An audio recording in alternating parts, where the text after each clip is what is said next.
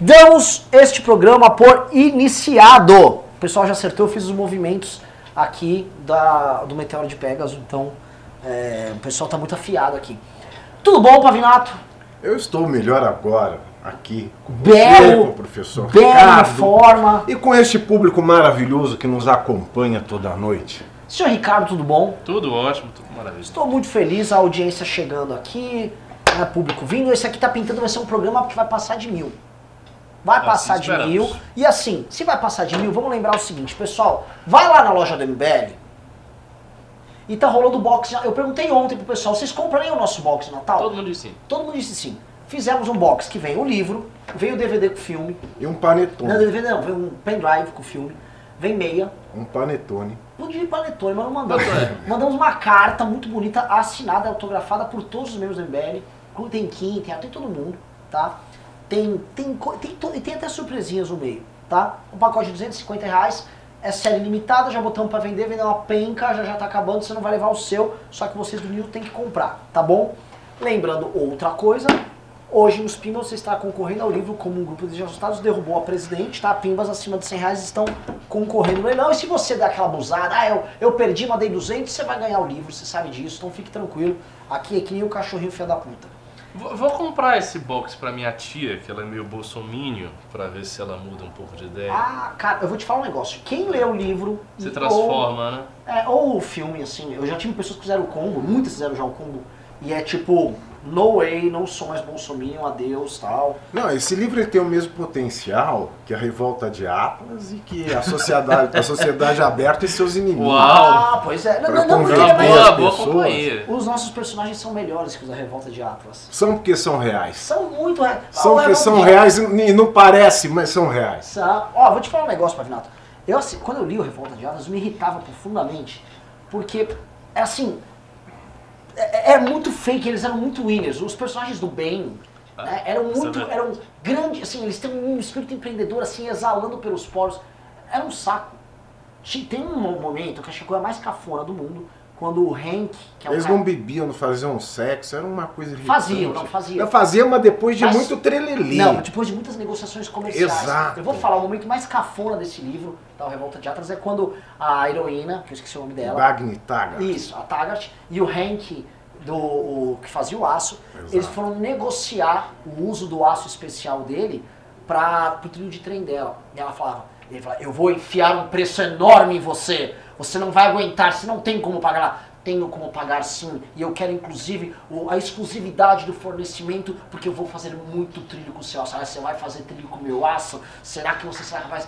Vou, pode meter ferro em mim que eu vou ter. E aí eles ficaram numa negociação comercial Eu ridícula. nunca fiz essa leitura dessa Vai, parte do ela né? sexualizou essa, essa É relação que o Renan tem uma comercial. cabeça pornográfica. E aí ela, ela, tipo assim, mostrando, sabe, nossa, como nós somos altivos, e depois eles chegam a trepar. Então rola um Chega, sexo ali.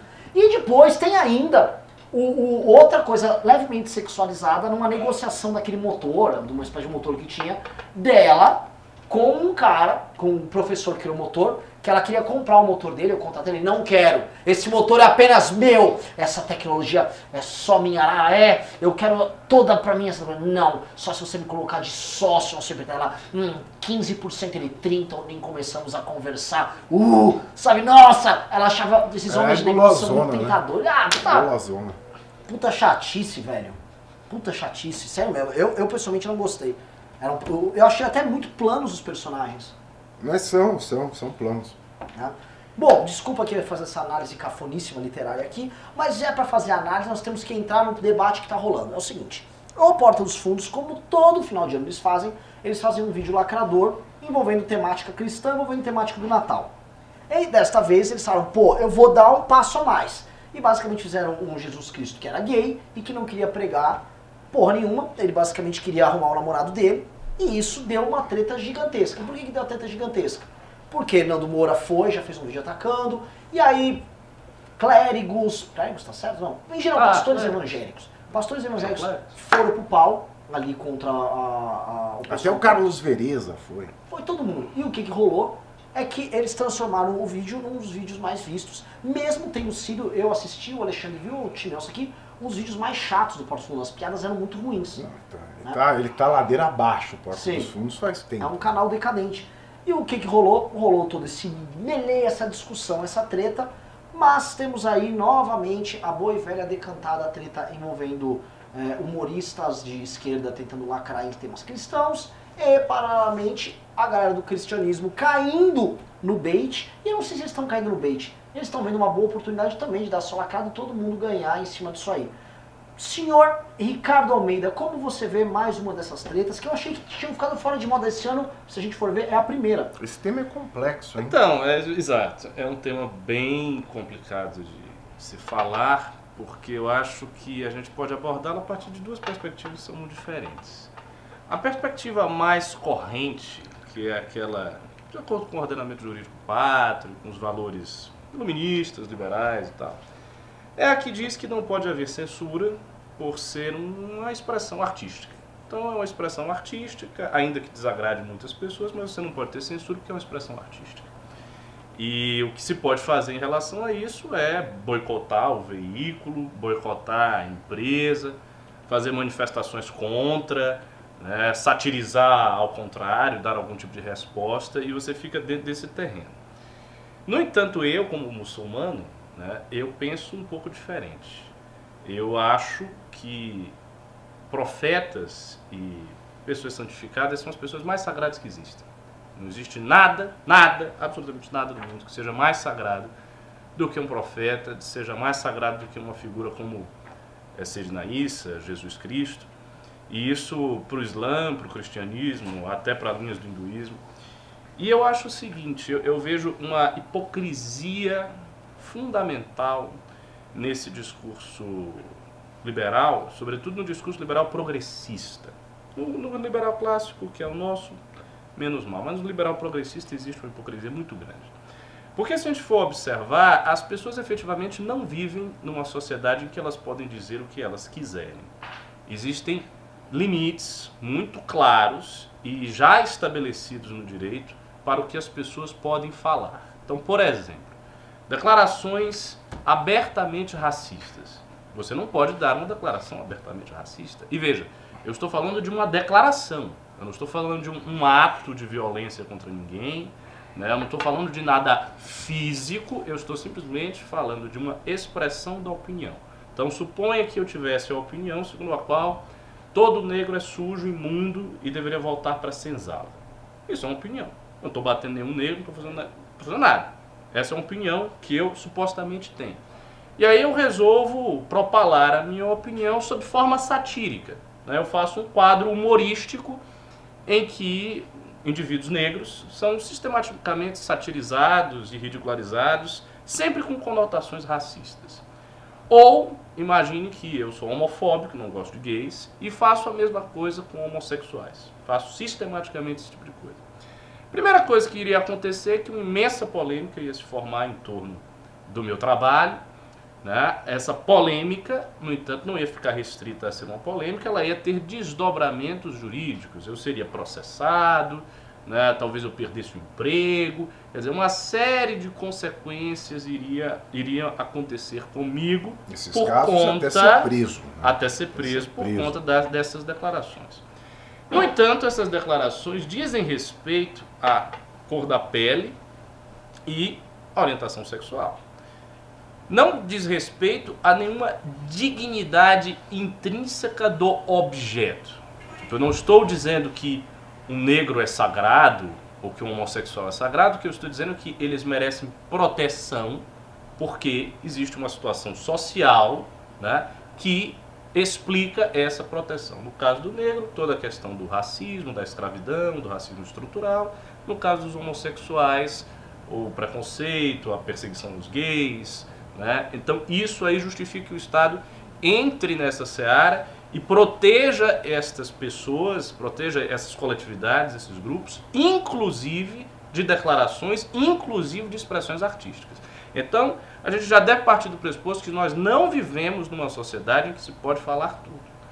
Nesse sentido, eu acho muito complicado se natura- naturalizar a expressão satírica, agressiva, porque é uma expressão agressiva, contra figuras religiosas que são tidas como as figuras mais caras possíveis para uma dada comunidade e que ainda é uma comunidade majoritária no país.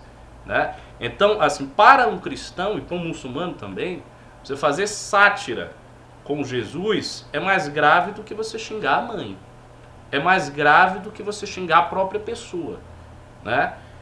E, assim, eu, eu prefiro que uma pessoa faça sátira comigo, me xingue, né, faça o que quiser com a minha imagem, do que faça com a imagem do profeta Muhammad ou a imagem de Jesus. Então, assim, eu não sei se é possível uma equiparação jurídica dessas coisas, eu acho que talvez ela não se sustente, mas eu acho que seria bem razoável que houvesse, dado que nós vivemos numa sociedade em que a gente não pode falar qualquer coisa. Essa é a minha opinião. Essa questão ela é, ela é velha.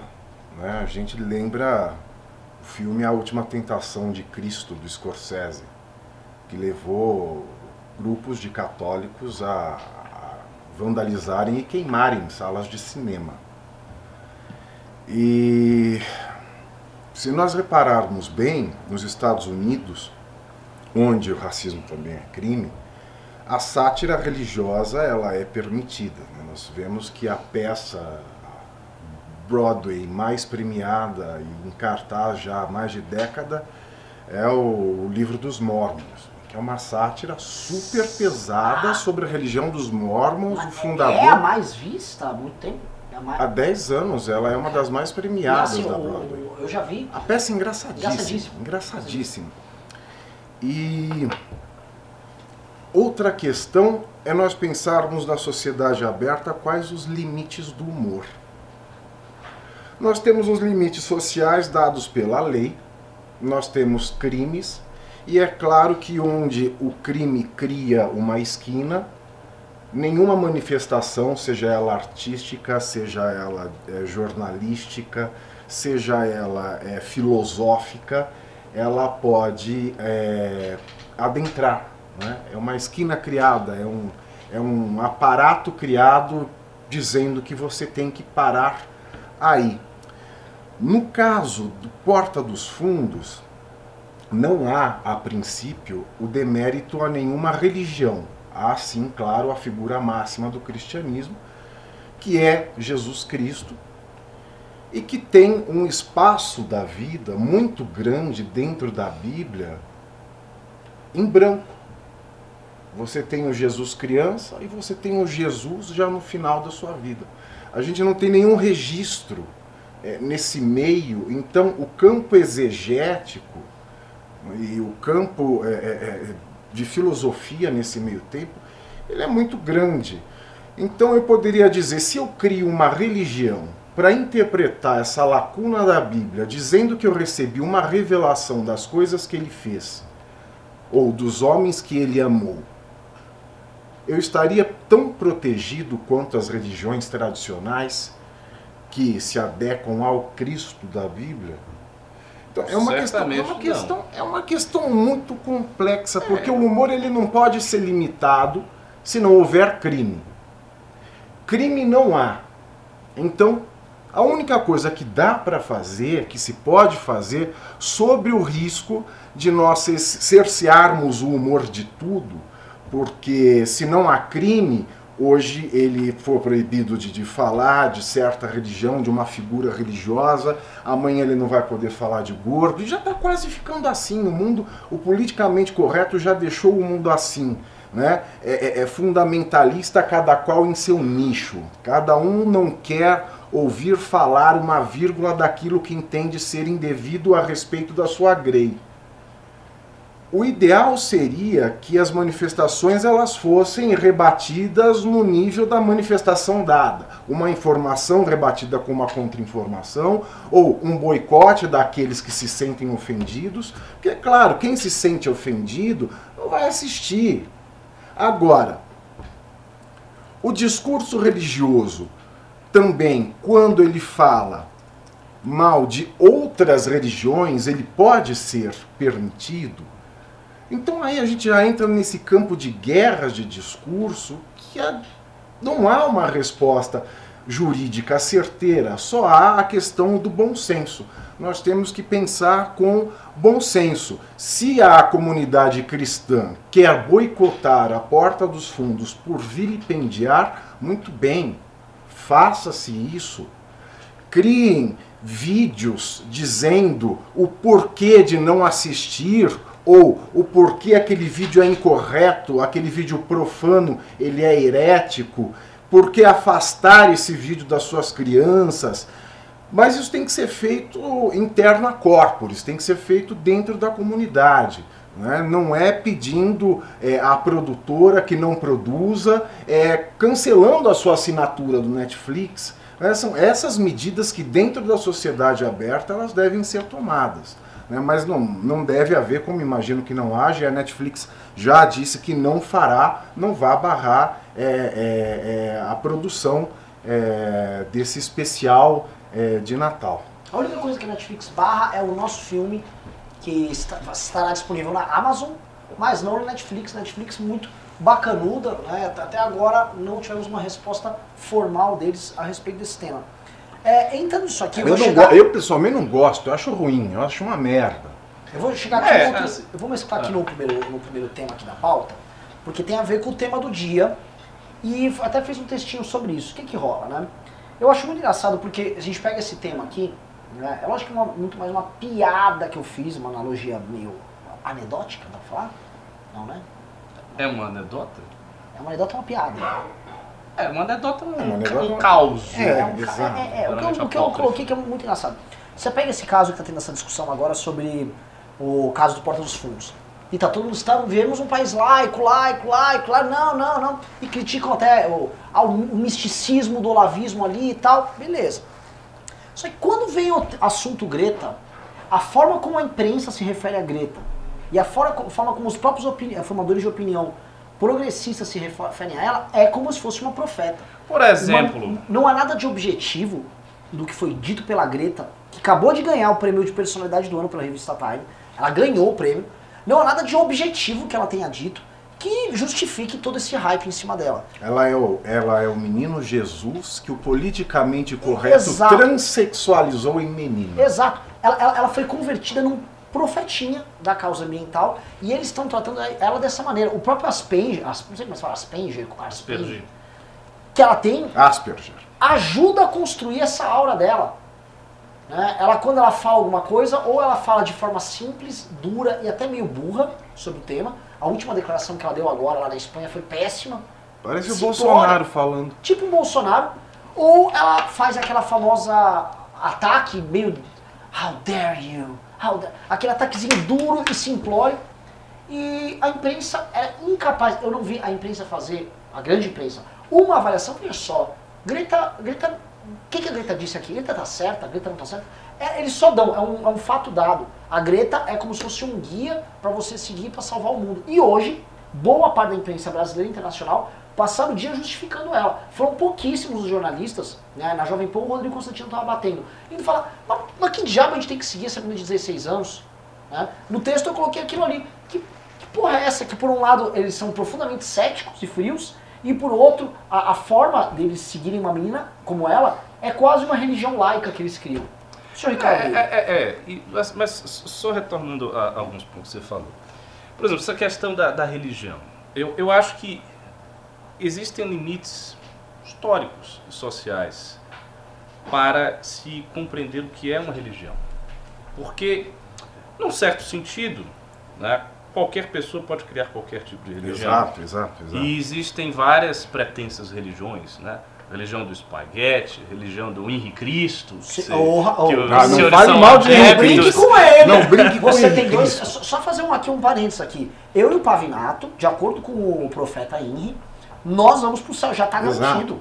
Nós já garantimos isso mas é, então, ele, falou, ele, ele, botou a mão, um polegar na minha testa e falou o seguinte, você, Renan, é, seu nome quer dizer, é, acho que era coragem, alguma coisa assim. E não é, meu nome em francês quer dizer foca, né? Mas ele falou que meu nome na verdade quer dizer ele coragem. Viu ele, reba ele na verdade ele rebatizou é, você. Você foi rebatizado. seu nome oculto. Você foi rebatizado ali.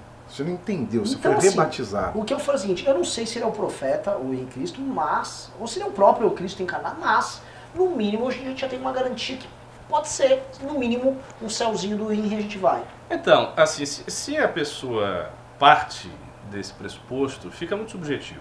Quer dizer, qualquer pessoa pode ter qualquer crença, e ela pode inventar uma formulação qualquer, Exato. que ela chama de religião, e se tiver dois, três, meia dúzia de pessoas dizendo, não, isso é religião, isso é a minha crença, isso se torna uma religião. Essa é a maneira como geralmente as pessoas apresentam o que é religião. Eu acho isso errado.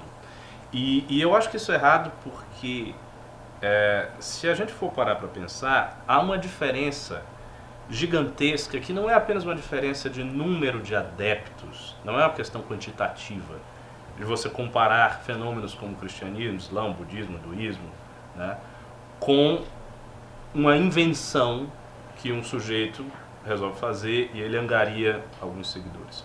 A diferença é que nestas tradições existe uma base civilizacional. Elas são tradições que criaram civilizações. E isto é muito diferente e as coloca num patamar muito distinto de outras expressões religiosas, que podem ser as mais variadas. E coloca em patamar distinto, um patamar histórico, um patamar social, um patamar civilizacional. Né? Se alguém, por exemplo, me demonstrar que o Henrique Cristo ou os fiéis do raelismo criaram uma civilização autônoma e ela está lá de pé e em cima dessa civilização criaram valores civilizacionais, instituições, etc, etc, etc, eu posso até dizer que isso é uma religião do, no mesmo sentido que o Islã, o budismo, o hinduísmo são religiões. Mas o fato é que não é assim. Então eu não acho que seja apenas uma questão aí subjetiva ou de autodefinição. Esse, esse é o primeiro ponto. Segundo, é, de fato existe essa lacuna na Bíblia e há muitas especulações sobre o que Jesus teria feito. Há quem diga que ele estava entre os essênios, há quem diga que ele foi à Índia, etc, etc. Tem quem diga que ele mas foi Japão. Estas, mas uma coisa é você especular a respeito desse tempo, outra coisa é você fazer uma sátira. E o que o Porta dos Fundos fez não foi uma especulação. Eles poderiam fazer uma especulação. Eles não fizeram uma especulação. Então, assim, não está no terreno da informação. Não é como se a gente tivesse ali uma obra historiográfica controversa que diz que Jesus fez X e Z. Não, eles fizeram simplesmente uma sátira. Então, o objetivo daquilo é rir, é fazer rir a partir de uma figura religiosa, é satirizá-la. É você pegar alguém ou algo como objeto e usar esse objeto como plataforma de, de riso. De e, não é nem um, riso, é, uma, é efetivamente uma sátira, porque a sátira ainda contém o elemento da mordacidade, que é justamente o que provocou toda a polêmica. Então tem esse segundo ponto. De fato, é, como eu falei no início, a gente não vive numa sociedade que a gente pode falar qualquer coisa. E assim, existem limitações muito objetivas ao que se pode declarar. E eu não vejo por que essas limitações não digam respeito às religiões também. Eu acho que elas não dizem respeito às religiões porque a nossa moralidade, ou seja, a moralidade que tem sido construída a partir do declínio da religião cristã e do declínio do legado clássico, legado moral clássico, é uma moralidade que privilegia a proteção daquilo que se entende por minorias e que não privilegia a proteção de símbolos sagrados do próprio cristianismo, que é a base da civilização em que a gente está. Então, não é, é simplesmente uma questão formal, é uma diferença mesmo de conteúdo. É como se a gente tivesse antes um conteúdo moral em que o cristianismo é base da civilização, é base da sociedade. Essa base ela vai sendo dissolvida, ela está em processo agudo de dissolução e uma outra coisa está sendo colocada no lugar. Então, outros valores estão sendo colocados no lugar. Não é, não é como se a sociedade liberal progressista ela não tivesse valores e tivesse uma plena tolerância em relação a todos os fenômenos e todas as expressões. Não, ela tem valores, valores muito claros.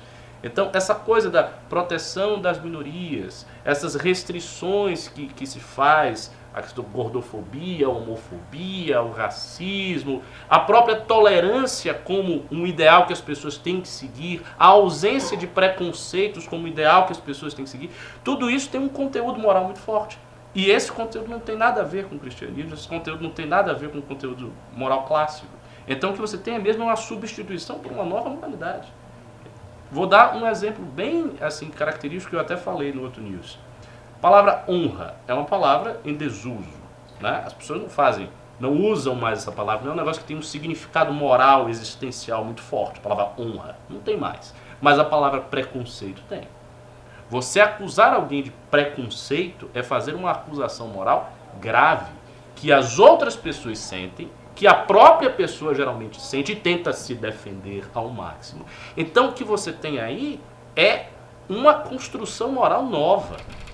O que em outras épocas seria irrelevante. Então, um, um homem do século XIX, preconceituoso, conviveria tranquilamente com seus preconceitos, porque para aquela sociedade ter preconceitos não era algo assim relevante moralmente, mas ter a honra ferida era. Mas uh, ter um comportamento sexual né, de promiscuidade era. Coisa que hoje é amplamente tolerado, porque a gente entende que um comportamento promíscuo não coloca a vida de ninguém em risco e tal, então a decisão da própria pessoa. Só que isso não é meramente formal, isso é uma substituição. E, e esse caso do Porta dos Fundos, assim como da Greta, ilustra exatamente isso.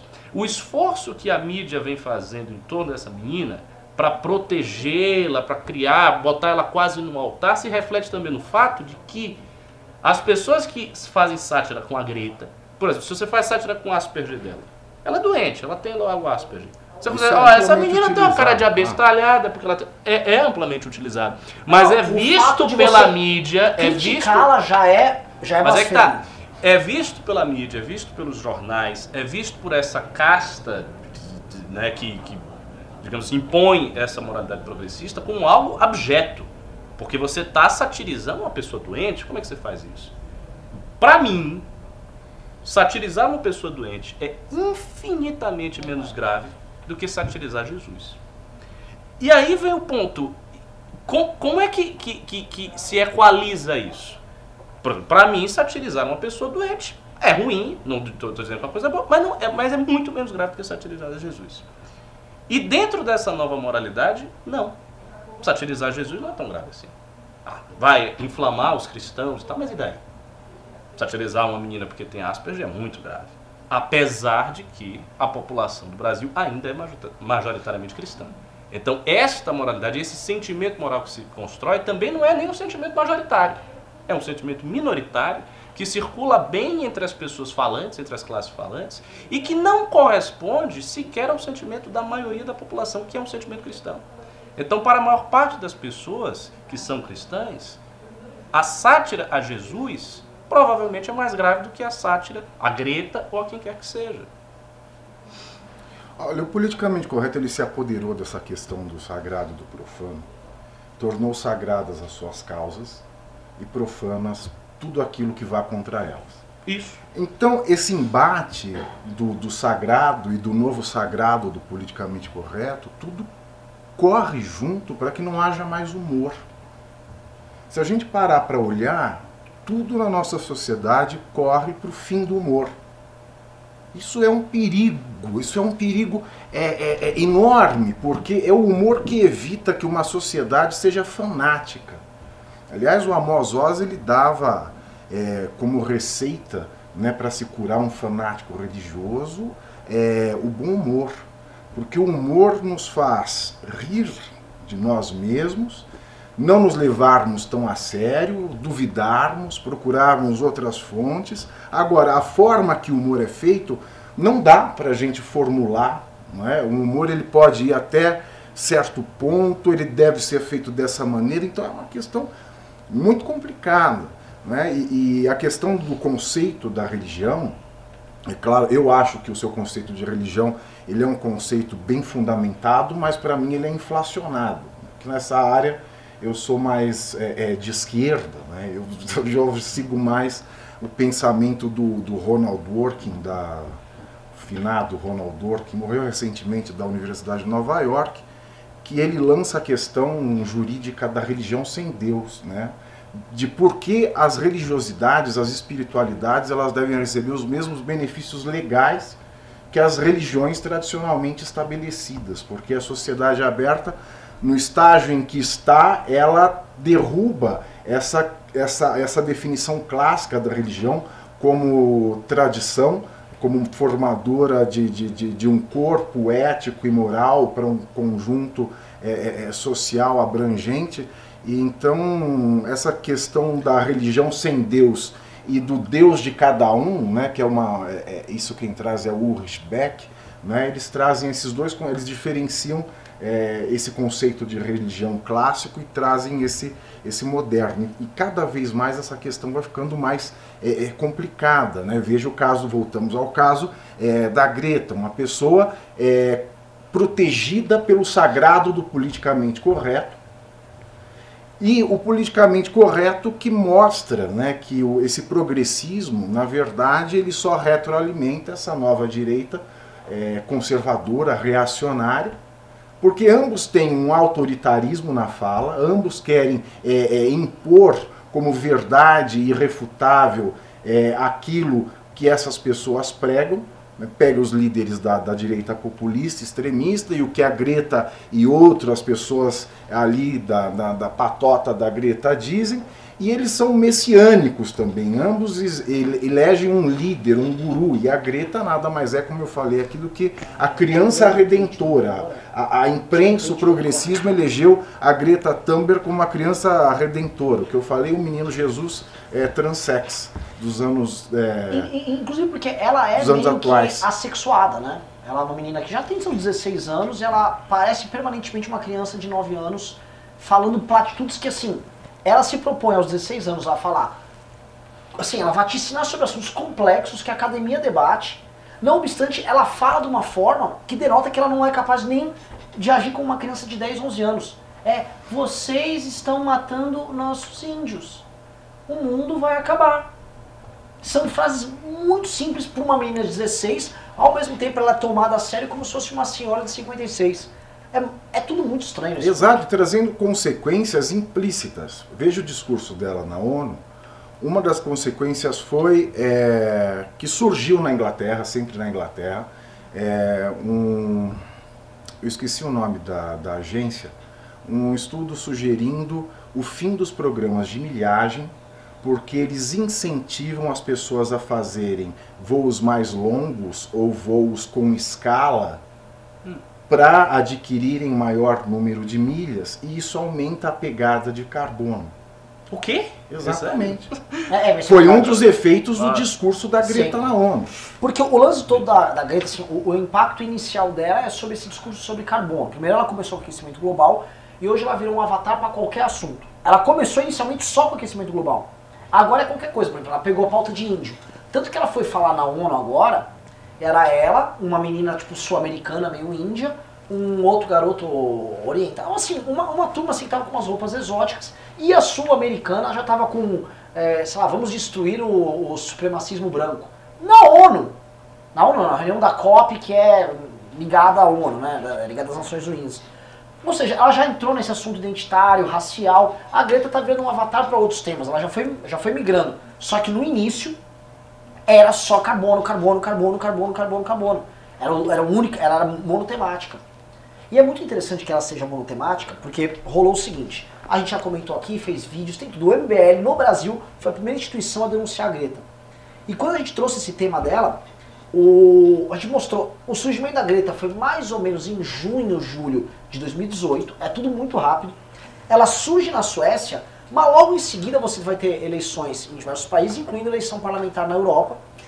E dali, assim, ela faz um movimento esse movimento espalha pela Europa, com a imprensa fazendo cobertura total em matérias. Aqui no Brasil, já no ano passado, conheço a menina que está mudando o mundo, conheço o movimento de jovens que estão. E eles levantam aquilo, os partidos é, verdes bombam, e aí eles se tornam os adversários diretos, isso é muito louco, dessa direita identitária, essa direita blood and soil que tem na Europa.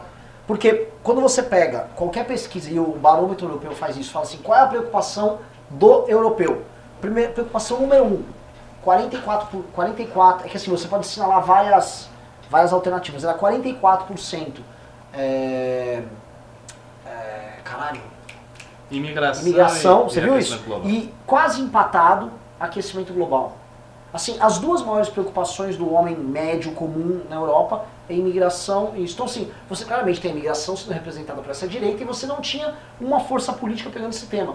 A Greta virou um avatar que está permitindo que o Macron tenha chance de reeleição, que faça com que a Merkel vá atrás dos partidos verdes para tentar recompor suas forças. Eles estão recriando uma força política de centro, centro-esquerda na Europa baseada nisso. Inclusive com, a, com o impacto na eleição americana que isso já chegou na eleição americana, os democratas já estão usando, e agora com ela ganhando esse prêmio na Time, acho que isso vai influenciar mais ainda nestas eleições. Você tem um tweet aí engraçado pra gente jogar? Agora eu acho o seguinte, que se, se, se esse é o grande trunfo da esquerda progressista, ela está em maus lençóis. O tweet está na tela aí, ó.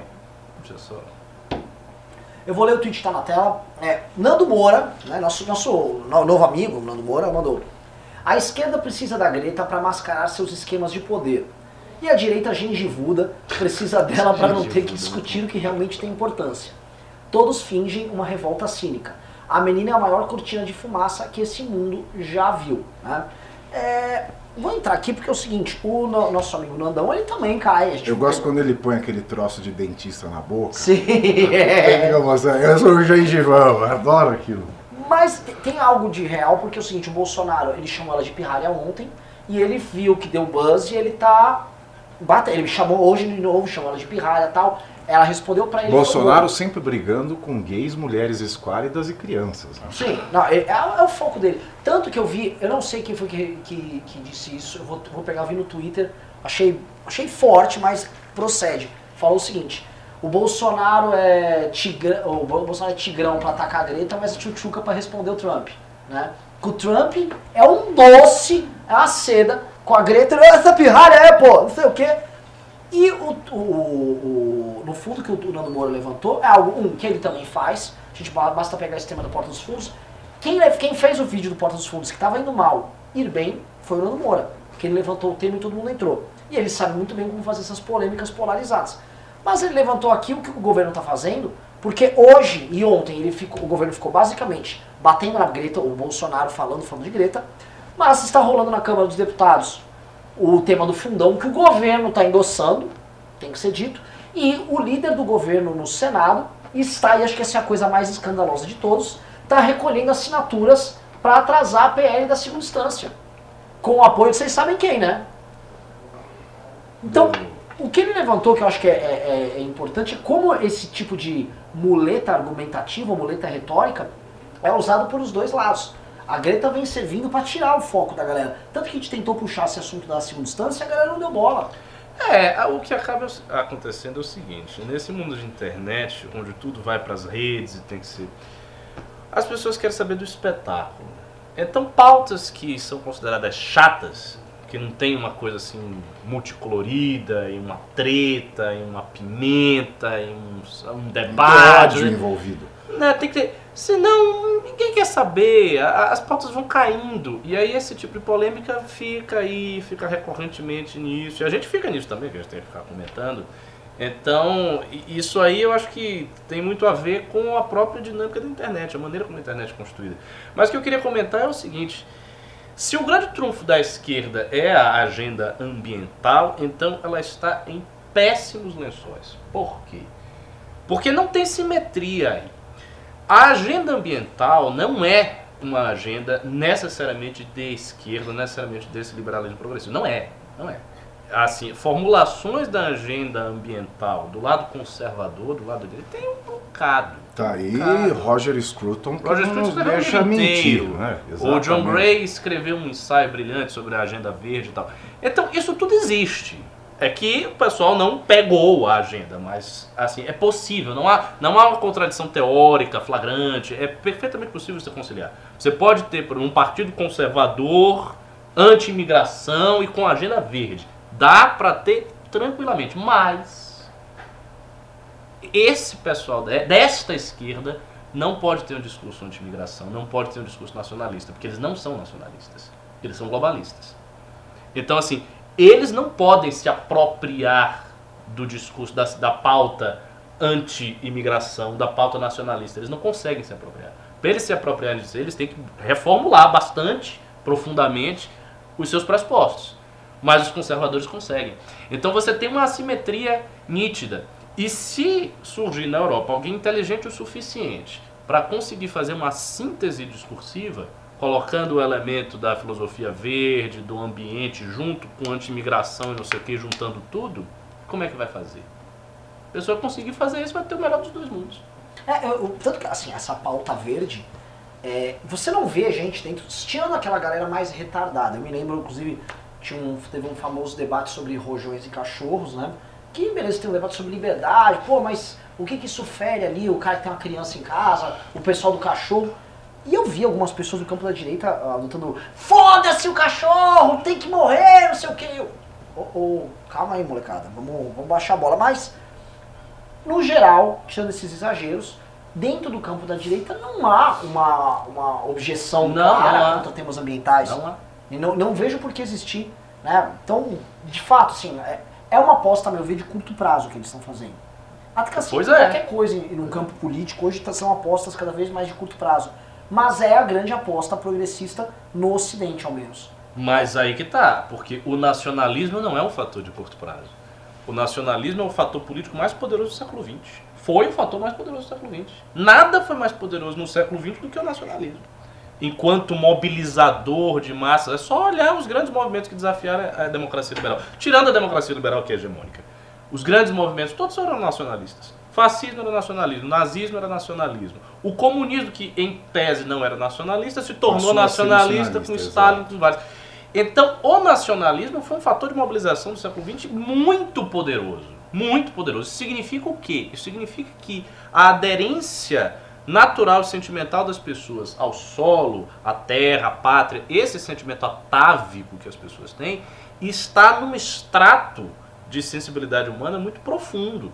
Isso não é uma coisa assim superficial. Então o nacionalismo pode continuar sendo uma força política bastante poderosa ao longo do século XXI inteiro. E, e a agenda verde não.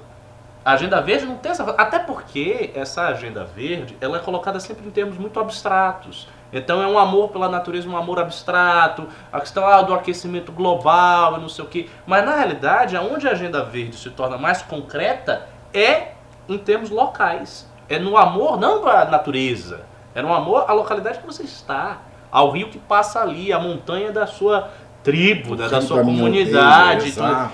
E que é uma coisa que está junto, imbricado com o sentimento nacionalista, com o sentimento de pertencimento.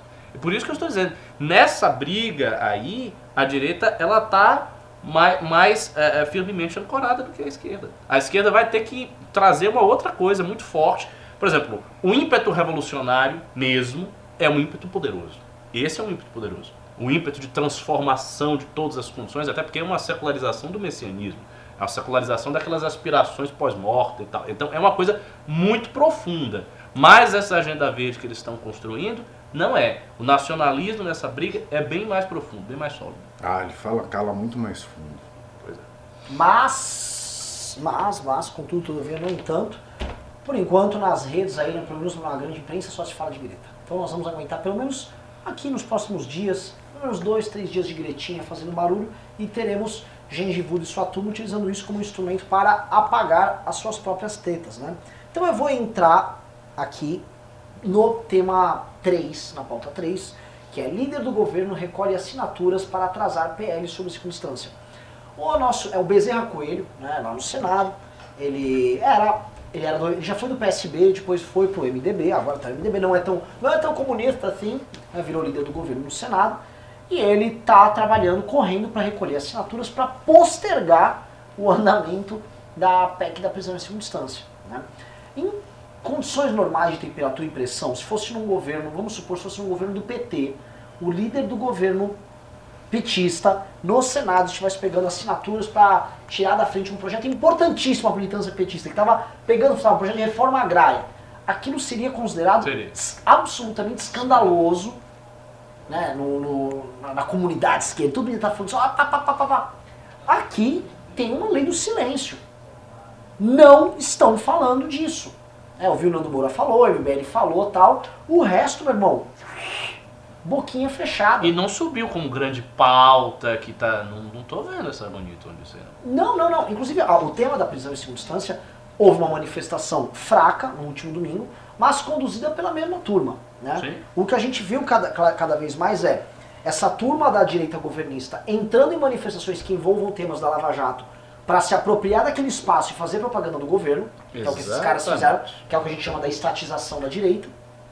E do outro lado, eles trabalhando ativamente, ou para abafar o tema, ou simplesmente para não se falar. Né? Então, assim, lá no Senado, eles já abafaram a tal da Lava Toga e estão tentando abafar a prisão em segunda instância porque ela rodou muito rápido no Senado.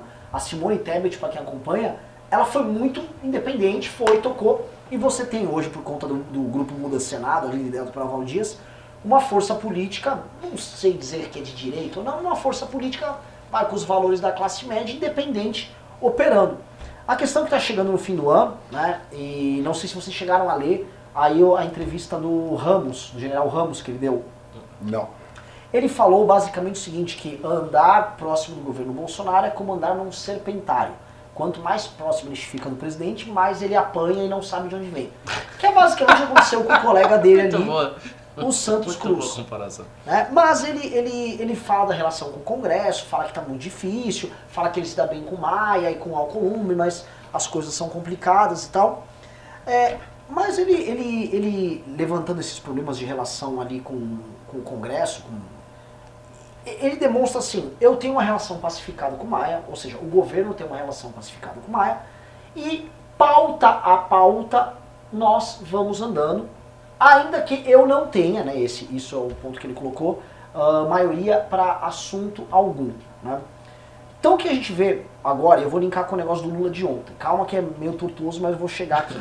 O Lula ontem falou, eu acho que eu comentei com o Ricardo aqui no News. Comentou. O Lula, ele elogiou o Congresso, parabenizou o Congresso por ter barrado lá a... Barrado não, por ter transformado a, o pacote do Moro.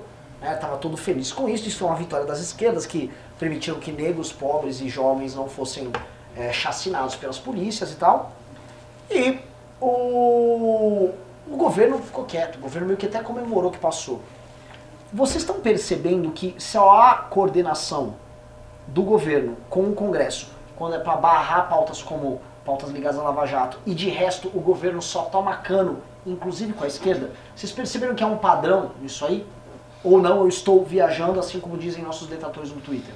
Não, essa pauta ela já seria jogada para as calendas porque se não fosse essa lista de assinaturas recolhida vergonhosamente pelo líder do governo no Senado, o PT iria recorrer no último dia, né, daqui cinco dias, é ele ia recorrer, ele já ia jogar isso para o ano que vem. Uhum.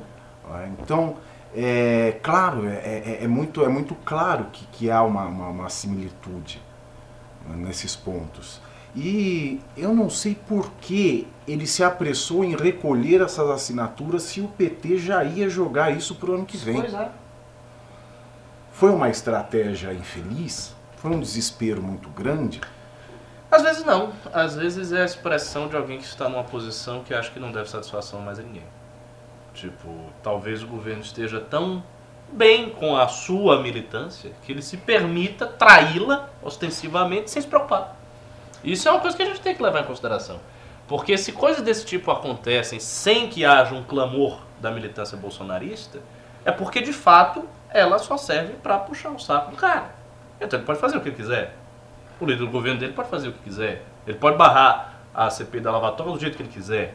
Se ninguém está reclamando. Mas Se quem reclama é a direita independente, que não é direita, é a esquerda. Não, você veja que ele calou fora Gilmar de uma maneira definitiva. Impressionante. É, a, a, militância, assim, no dia seguinte, não cita mais o Gilmar. Não existe mais o nome Gilmar Mendes. Não é Inclusive é os memes que eles faziam, assim, do MBL com o Gilmar pararam. É tipo isso, tipo papum. Isso está revelando que, mesmo de forma desorganizada, está sendo criada aquela militância que o Olavo falava, que o Olavo falou. Uma militância não por ideias, não por pautas, mas por Bolsonaro. Por ponto. Bola, uma militância bola gato. pois é. Então, assim, tá, tá sendo criado isso. Porque se eles têm esse nível de controle da narrativa, né, de fazer e ao mesmo tempo ter o, o caos, aquela situação e pá, instalou, acabou, isso é um controle formidável. Para usar aí uma expressão da alquimia islâmica, é um, um, um soviet coágula. Tipo, você dissolve, faz o caos e tum, bota a ordem, na hora.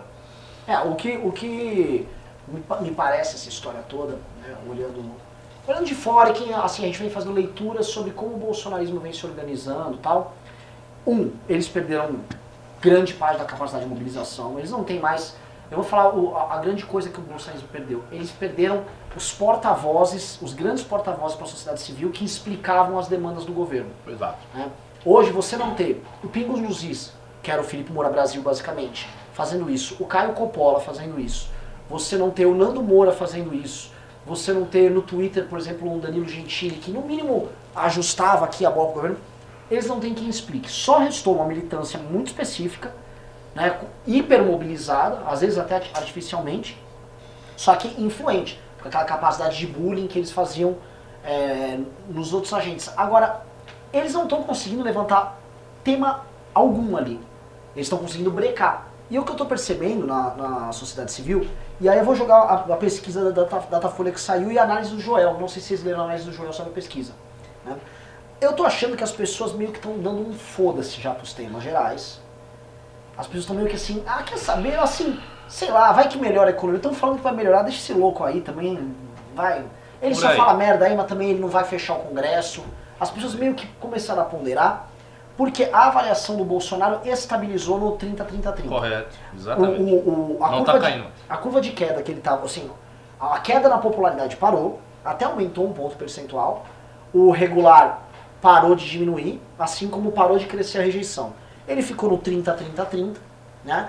E aí, o, o, que o Joel faz a crítica é o seguinte: será que nessa sociedade hiperpolarizada e de espetáculo, você vai ter então muito forte um a favor, muito forte um contra, e quem vai contrabalancear é esse cara aqui no meio? Só que o contra e o a favor não estão fazendo mais julgamentos racionais avaliando o governo, mas sim tomando lado. Porque você pega o governo da Dilma, né, é, durante as manifestações de 2013, ela chegou a bater 70% de rejeição como pico ali.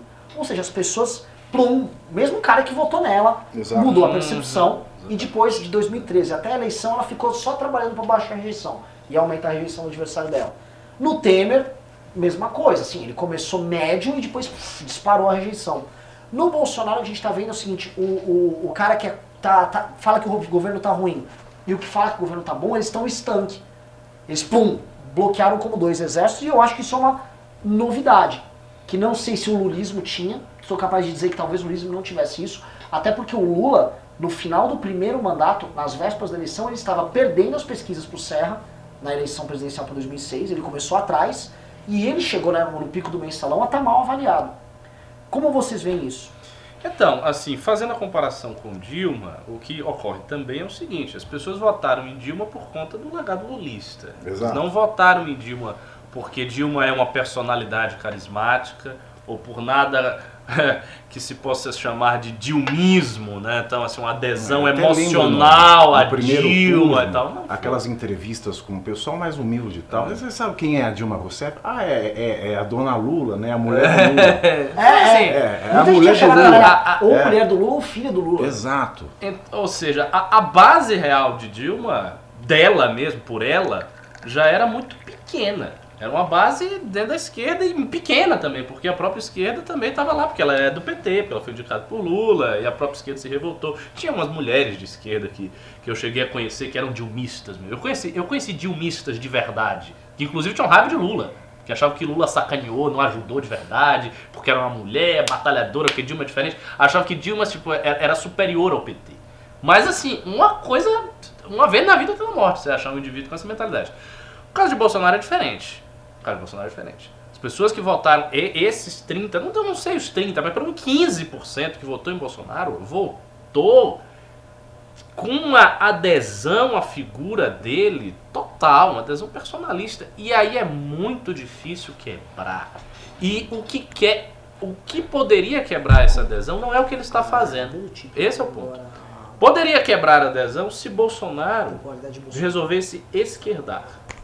Tipo, se ele parasse de fazer essas polêmicas que ele é. faz, se ele passasse a dizer, não, Greta Thunberg, grande mulher, professora Lava, não, velho babão.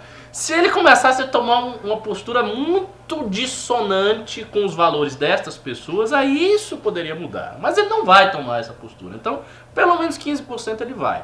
Os outros 15%, é o pessoal de moralidade mais conservadora que se vê representado também. Tanto que, não sei se nessa pesquisa está, mas você pode observar o seguinte, que entre esses 30% tem muita gente que é evangélica e católico romano praticante. Ou seja, pessoas cristãs religiosas que estão com Bolsonaro. É uma quantidade expressiva. Por quê? Porque enxerga nele pessoa que encarna os seus valores. Bem ou mal, com problemas, sem problema, mas encarna. Encarna mais do que qualquer outro que está aí. Né? Do que qualquer outro que, que, se, que, que se apresenta como opção. Então, isso aí faz essa estagnação. E esses 30% são os 30% que odeiam o Bolsonaro.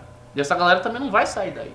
Então, eu acho que isso vai ficar meio sólido para o próximo ano, primeiro semestre do próximo ano, até. Não sei se depois, porque aí vem as eleições municipais e aí muda também. A depender é, do que acontecer. O, o, as eleições municipais. Eu não vejo as eleições municipais alterando esse modelo. O que eu acho que vai. Por exemplo, vamos supor que. Uh, vamos supor aqui dois exemplos aqui, bem interessantes. Um exemplo, Marcelo Freixo vence a eleição no Rio de Janeiro e Arthur Duval vence a eleição em São Paulo. Um exemplo de uma direita não bolsonarista e outro de uma esquerda supostamente não petista. É, porque eu tenho certeza que basta o Freixo ganhar uma. Basta o PSOL ganhar uma prefeitura importante para eles começarem a botar também as asinhas de, de, fora, fora.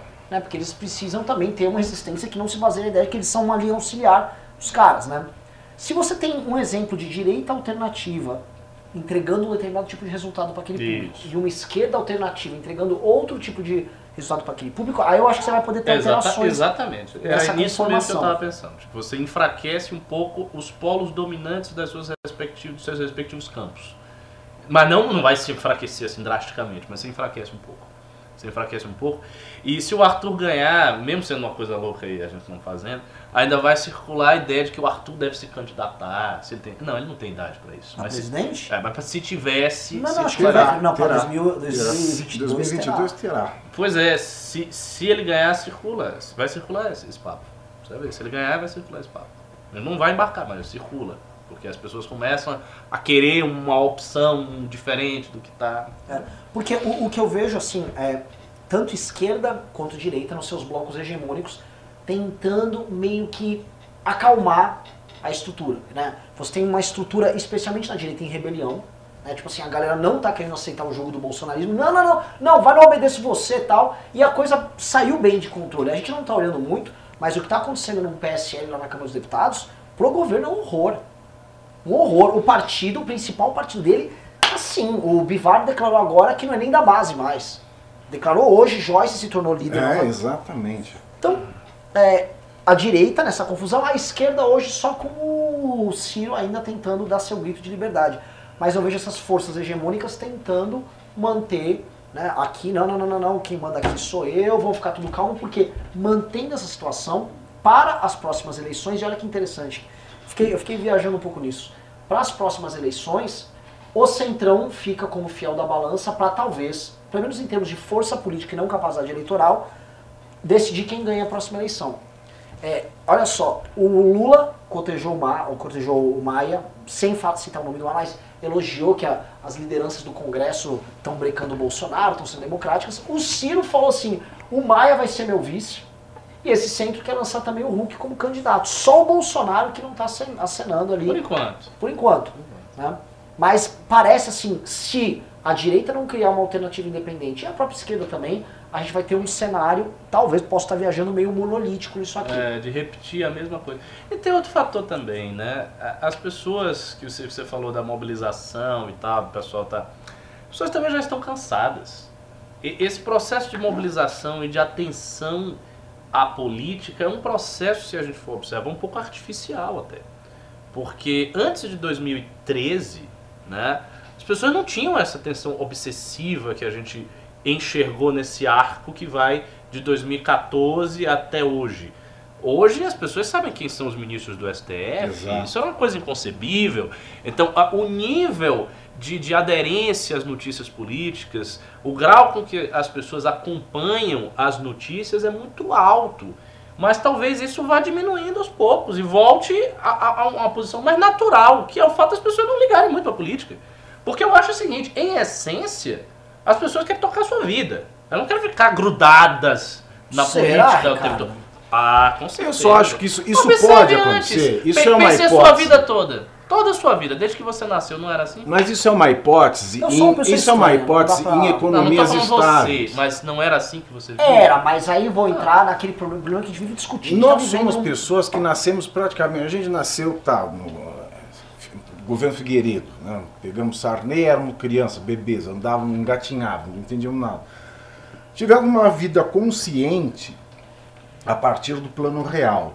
No plano real até 2013, a economia não teve nenhuma situação desgraçada Nenhum. como começou a ter com a Dilma. Não. Então as, a polarização ela surge e esse, esse acompanhamento rente da política começa quando a economia começa a degringolar. E com a internet também. Exato, bastante. isso ajudou muito, mudou totalmente a forma das pessoas lidarem Mas de fato a, a economia, a crise aguda. Exatamente. Não, Agora, não se a gente isso. atingir uma estabilidade econômica, talvez essa loucura polarizada ela deu uma acalmada e talvez até passe. Teria que discordar Mas eu acho você, que... meu, meu aluno mais brilhante da minha geração. Teria que discordar. Discorde, Temos por favor, lugares onde a plena estabilidade econômica e o espetáculo da política bombando. Não, o Chile é um exemplo, o claro. Chile é um, mas a gente pode ir para a Europa, pegar a, Inglaterra. O que está acontecendo? O, o governo, os conservadores elegeram e saíram do poder aqui três não, vezes. Correto, correto. Porque você, mas aí, assim, aí você tem uma grande instabilidade política. Você, não, não, você tem uma instabilidade visível. política, mas será que boa parte dessa instabilidade política não é consequência desse fenômeno novo? Um, da, nas redes sociais isso é óbvio, a gente não precisa ficar repetindo, mas... Mas esses países, eles têm um fenômeno educacional arraigado. As pessoas elas não estão preocupadas só com o que está na mesa elas já têm uma consciência do ser cidadão, do ser político. O Brasil está numa fase anterior. O Brasil está numa fase que nós não temos um nível educacional, como no Chile, como na Inglaterra. Então aqui o nosso interesse pela política, ele vai com a fome. Quando o estômago ronca, o brasileiro ele vai polarizar. a gente tá, para mim, a gente está no estágio anterior. Ele está despolitizado. É. Hoje... É, mas aí tem, tem um problema, porque a, a politização maior é nas classes médias, que não sofreram necessariamente tanto assim. A gente pega as Há muita médias... gente que saiu para as manifestações, se você for perguntar, ah, você tem emprego? Tem, você está ganhando, tô, tô, minha vida tá normal. As classes médias do sul, sudeste, que justamente foram as que menos sofreram essa crise dos últimos 10 anos, 5, 6, 7 anos, são as mais hiperpolitizadas, que eu acho que é um fenômeno sociedade laicizada, política ajudando a explicar o mundo, nacionalismo de um lado, uma insegurança dessas pessoas, mais, especialmente os mais velhos, vendo o nível de vida, o padrão de vida deles começando a cair, né, não conseguindo entregar para os filhos um futuro diferente, e ao mesmo tempo o fato das pessoas terem mais tempo livre para fazer qualquer coisa. Eu acho que as pessoas estão com muito tempo livre e cabeça vazia, oficina do diabo. Não, não, não. Um dia meu avô, você não tem o que fazer, é igual minha avó. Minha cabeça avó vazia, oficina do Olavo. Não, tu, minha avó tá com 90 isso. anos lá disparando fake news. Não é? Cabeça vazia, cabeça vazia, oficina do Olavo. 90 anos. Eu dou esse exemplo o tempo todo porque é, o pessoal já viu aqui no news. A minha avó tá fazendo bolo, tá, tá não lá. Tem mais bolo, não. Pau, Ela Bolsonaro. Tava, no dia 26, minha avó tava atacando no MBL. minha avó atacando no Facebook. Falei, não acredito nisso. Vó, sou eu. Sensacional. Ela, ai, desculpa. Sensacional. Mas assim, na hora de atacar, ela nem viu. Vai. Sim, mas, mas voltando. Não, tem tudo isso, eu concordo. A gente está numa fase histórica de mudanças profundas e tudo mais. Mas também tem outra coisa, não tá rolando nada de tão relevante assim no Brasil. Por exemplo, na, na época do, do, de Dilma, tinha a possibilidade do impeachment. Toda hora uma manifestação, porque a mulher tava, cai, não cai, cai, não cai, vai, não vai. Então, todo mundo tava atento a isso. Vai cair agora? E um vai cair depois, atrás do outro também. Exato. Em 2013 foi já a saída daquela crise, Copa do Mundo. Ou seja, o negócio movimentou. Agora não está acontecendo nenhuma grande Negócio movimentação. Tem estupidez. Tá, par, tá parado. Só estupidez. Tá é terra plana, é o rock que ativa a droga, que ativa o sexo, que e... ativa o aborto. É, é agora é, é, a era da é o FEBEAPA, o novo festival da besteira que assola o país. Então assim, tá parado, tá fim do ano, a galera tá cansada. Próximo ano é ano eleitoral, não sei se vai também ter aderência e tal. Talvez fique mais ou menos estável até o fim do mandato de Bolsonaro, até perto do fim do mandato de Bolsonaro. Nesses ah, três anos. não sei. Pode ser assim, eu acho. A gente vive um período de hiper instabilidade. Tem um livro do Moisés Naim, O Fim do Poder, trata disso, o fim das grandes estruturas de poder e tal. E o, tudo que a, essas entidades que elas chegam no topo, ali, por exemplo, o Bolsonaro chegou no topo do campo da direita, ele quer desesperadamente estabilidade. Ele não vai ter. Ele já não está tendo no campo da direita. É, Eles não estão hegemônicos. Eu cito hegemônico, mas não há uma hegemonia de narrativa no campo da direita igual estava no começo do ano. Começo sim, do ano sim, sim. Hoje está bem tranquilo. Hoje a gente fala o que fala, eu posso chamar o Bolsonaro de mongol. Tá indo. É difícil você ter hegemonia de narrativa né, com a liberdade de informação que a gente tem. Mas no, na esquerda você tem muito é. forte. Exato. A questão da figura do Lula livre é um negócio que mesmo Ciro pode dizer, ah, eu queria que o Lula tivesse preso, mereceu. Não, é, é, não dá. Então, mas aí já entra uma questão meio que religiosa. Né? Meio que aceita ou aquele grupo ele é, ele é tão forte que ele consegue é, fazer restringir a informação de alguma forma, fazer que com que as pessoas não acessem tal informação, não leiam tal site, não leiam tal revista, não leiam tal jornal é, tem um direcionamento, um controle de informação que. Mas a esquerda lê é tudo, a esquerda lê mais até do que a gente. Pessoal, que... só lembrando aqui, tá? O programa tá tão bom que a gente não viu ele passar. E simplesmente o pessoal não pimbou. Nada, né? O pessoal não pimbou, né? Pouquíssimos pimbos. Não, assim, o pessoal fala. As contas não se pagam sozinhas aqui nesse movimento. Eu não tô brincando, tá? Olha só, Kim, só comentando, nem falamos na pauta, a gente é tão modesto. O Kim hoje, junto com o Paulo Eduardo Martins, que é um fundador do MBL, junto com o Gilson do Novo, eles brecaram, zeraram o game lá na CCJ do projeto de lei que voltava com o imposto sindical. Né? Hoje tem um núcleo do MBL do ABC organizando uma feijoada beneficente de fim, do, fim de ano ah, para moradores de rua lá em Santo André. Isso acontecendo no mesmo dia. Tá? Hoje, o, o menino, estava até ontem aqui, o Gabriel Zanon, foi chamado a ter que falar na, na Câmara dos Vereadores lá em Itajaí, em Santa Catarina, porque ele está derrubando o mandato do vereador. Coisas como essa estão acontecendo no Brasil inteiro, núcleos do MBL trabalhando, e assim, a gente só mantém essa bagaça ativa se ajudar. Eu sei que, pô, pode parecer legal, vou, foda-se MBL, vou... Não, meu irmão, preciso de você aqui, também não vou conseguir fazer live, tá? Porque essa internet custa o aluguel desse lugar, é, a vida não é fácil não. A vida não, preciso de pimba mandem pimba, ainda vai levar livrinho e tal. Preciso de ajuda. É duro, é feio ter que ficar pedindo essas coisas. Mas tem que pedir, é não tem jeito. Infelizmente. Um movimento independente que vive de doação, sem doação fecha. É simples assim. Se é. não tiver doação, a gente fecha as portas, cada um vai pro seu canto e acabou. É. Tem que ter doação. Precisa. É assim, pessoal. Eu já adoraria que assim, que os nossos bilionários. Eu tava todo mundo. Acho isso uma puxação, sabe? Todo mundo na direita lambendo o pessoal da XP que fez IPO agora na Nasdaq. Ai, que lindo, que lindo. Quero lembrar que a XP é uma que a gente foi bater a porta na época do impeachment. Fizemos até conference call lá, falando por que, que ia ter impeachment, falando para os clientes. Nunca doaram um centavo. Mas eu sei também por quê. Nunca doaram Eu sei também por quê. eu vi muito claramente quando eu fui na formatura do Renova. É uma questão muito estética, sabia? O MBL tem uma estética que causa repugnância em gente rica. E nós temos Parece é, é, é, é, cara de pobre.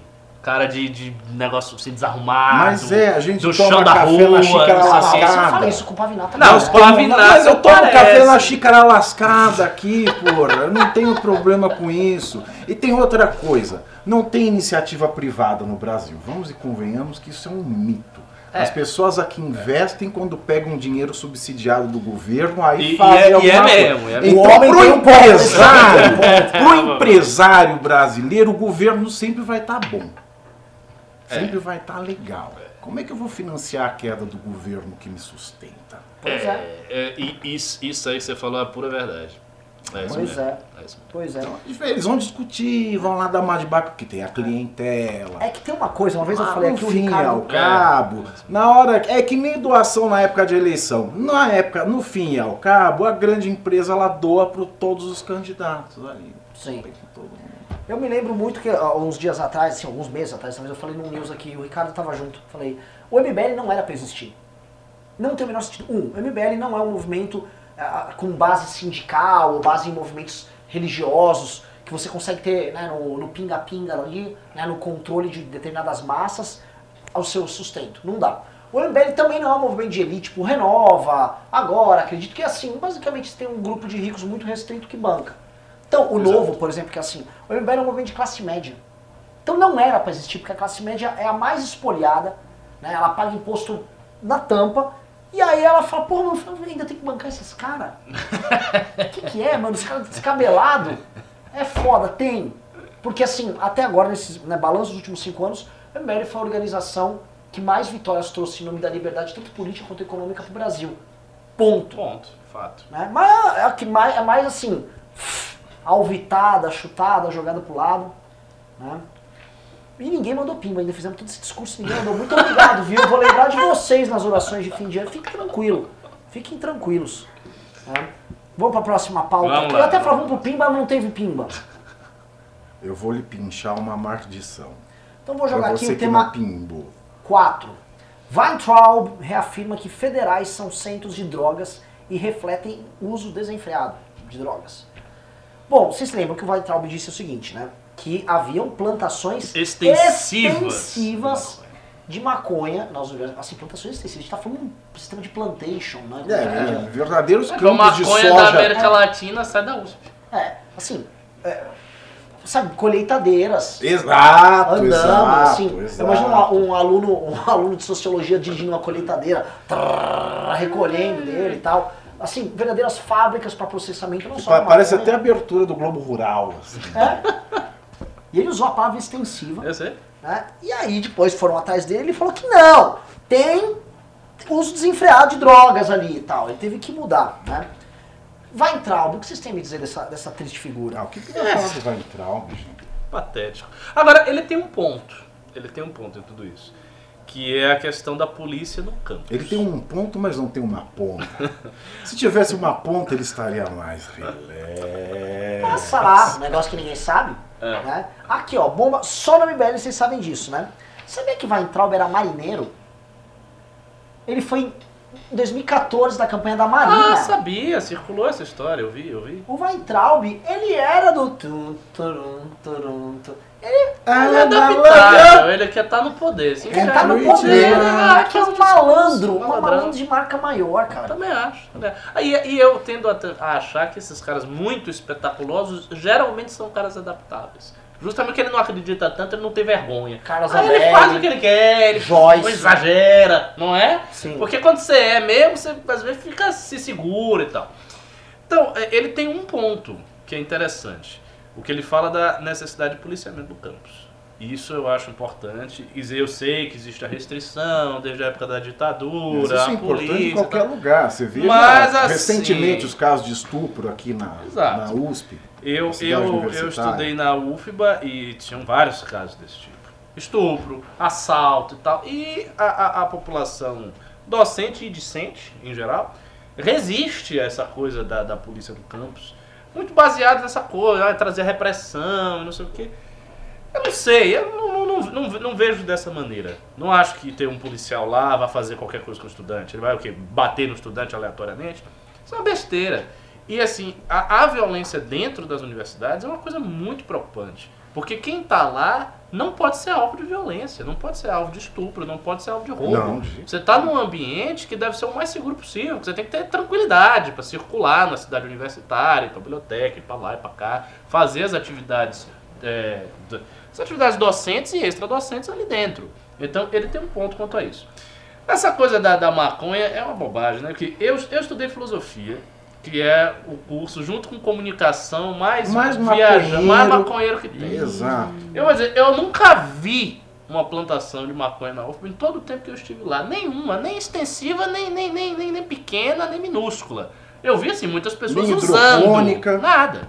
Eu vi gente usando. De fato, tem pessoas que usam. Tinha um canto especial dos maconheiros, o pessoal ia lá pra fumar maconha. A plantação e coisa, isso não existe. Entendeu? Esse cara fica cavando polêmica para ocultar o fato de que não há nenhum projeto da educação. Que o Kim falou, que existe zero projeto na área da É, educação. vamos lembrar, assim, tudo É, falou, tá não, não, mas tem o, como é que chama? Futuris. O Futurice. Não é projeto, foi tipo uma um PDF com uma carta de intenções. Pois é, então não tem nada na prática. Ele não faz nada. Então, E o, o, o Kim também comentou outra coisa. Os temas de educação, eles estão hoje sendo debatidos muito mais na Comissão de Educação na Câmara dos Deputados, com proposições vindas dos próprios deputados, do que vindo do Executivo. Executivo Aí quando você não tem nada, você cria factoide toda semana, tá na mídia toda semana, parece que tá fazendo alguma merda, mas não tá fazendo merda nenhuma. Ainda, mas você esqueceu do urso, hein? Verdade. Não, não. Pelo amor de Deus, não vamos ser injustos. Ele acabou de lançar um importante programa que tem um ursinho com cara de maconheiro, que é o. ele vai alfabetizar as crianças, é, incentivando os pais a contarem histórias. Histórias ali, história de favas, é, contos de fadas tal. Querem que a criançada seja alfabetizada. Nada contra, eu sou super a favor, mas o ministro da Educação num país de 200 milhões de habitantes não deveria tratar isso como o gran, a grande entrega do ano, que a grande entrega do ano foi isso. Outro ponto que ele fala que foi a grande entrega do ano foi o Enem não ter vazado. Ah, ah, ele executou. É. A Ué. grande entrega o Enem não vazou. É. Nossa, que coisa. Mudou Ah, tudo. na época do Mendonça o Enem também não vazou. Exato.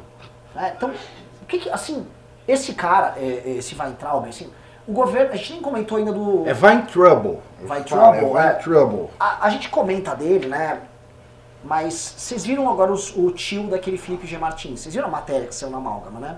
Do, do picareta? Mas o nível de. Você vou resumir. O tio do Felipe G. Martins, que hoje faz lobby, participa de feiras internacionais em nome do governo brasileiro, já tem convênio com a Apex, a bagaça toda. Esse cara, é, ele basicamente ele se diz judeu porque ele pegou uma falsa instituição que dá certificado de que ele se tornou judeu.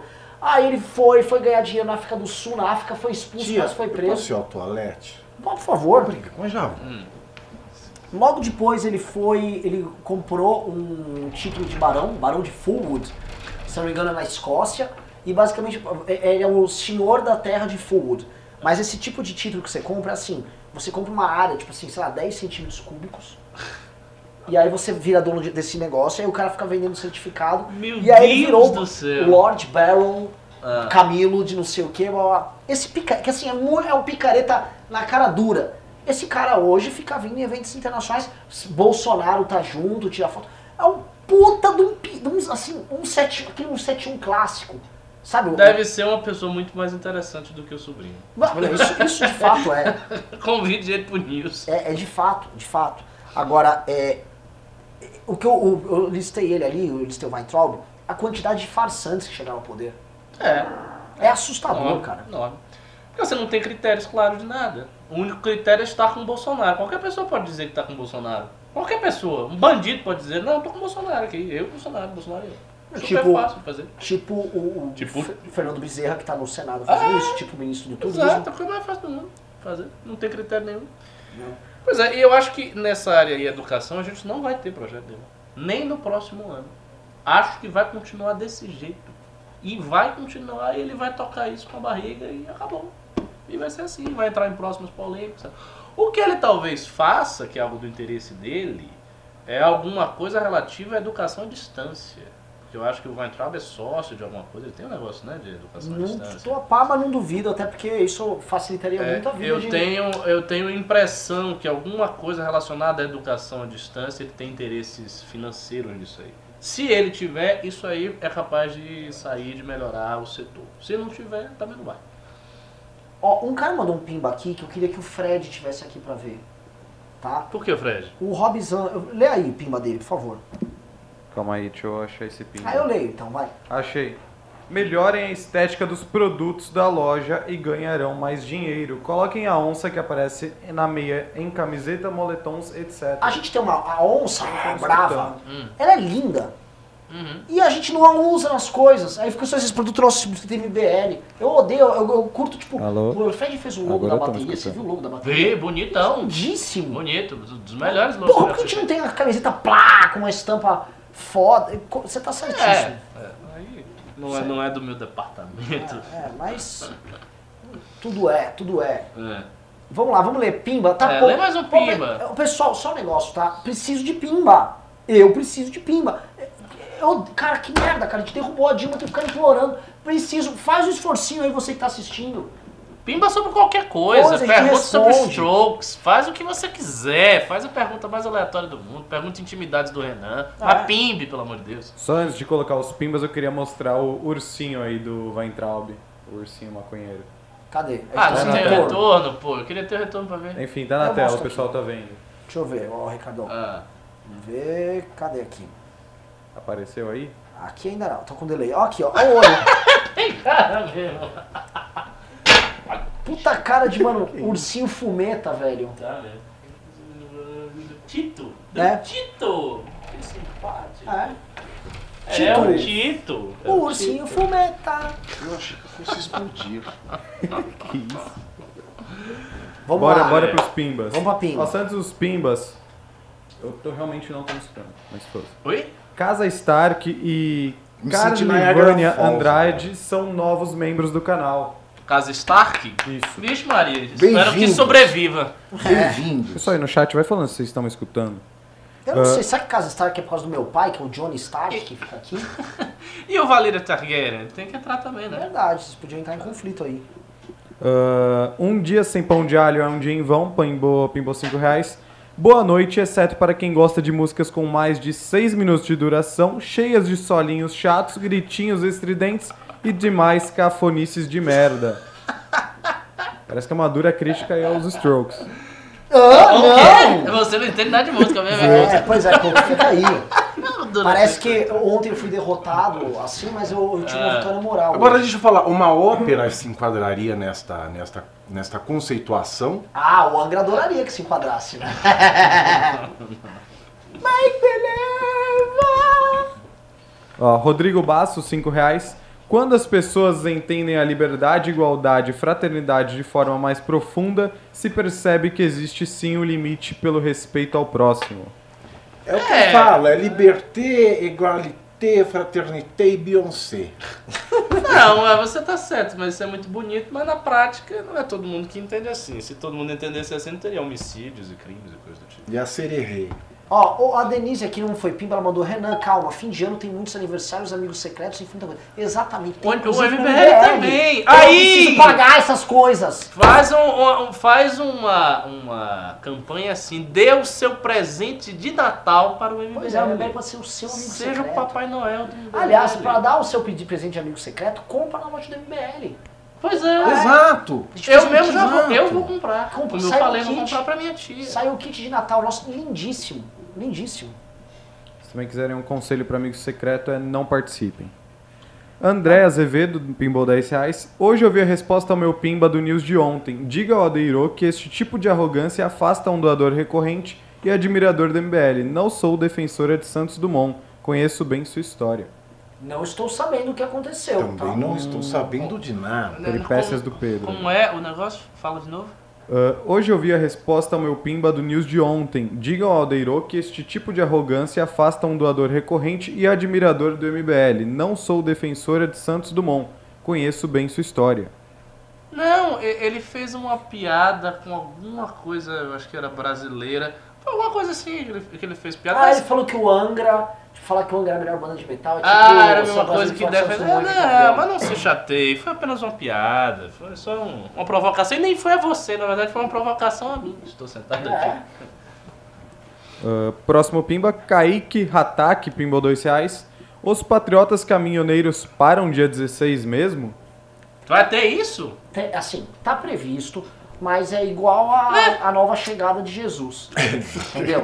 Nunca vem. É o seguinte, eu tô, o caminhoneiro fez greve uma vez em 2000, duas vezes no começo de 2015 e fizeram a famigerada greve do ano passado. Do ano retrasado, não foi?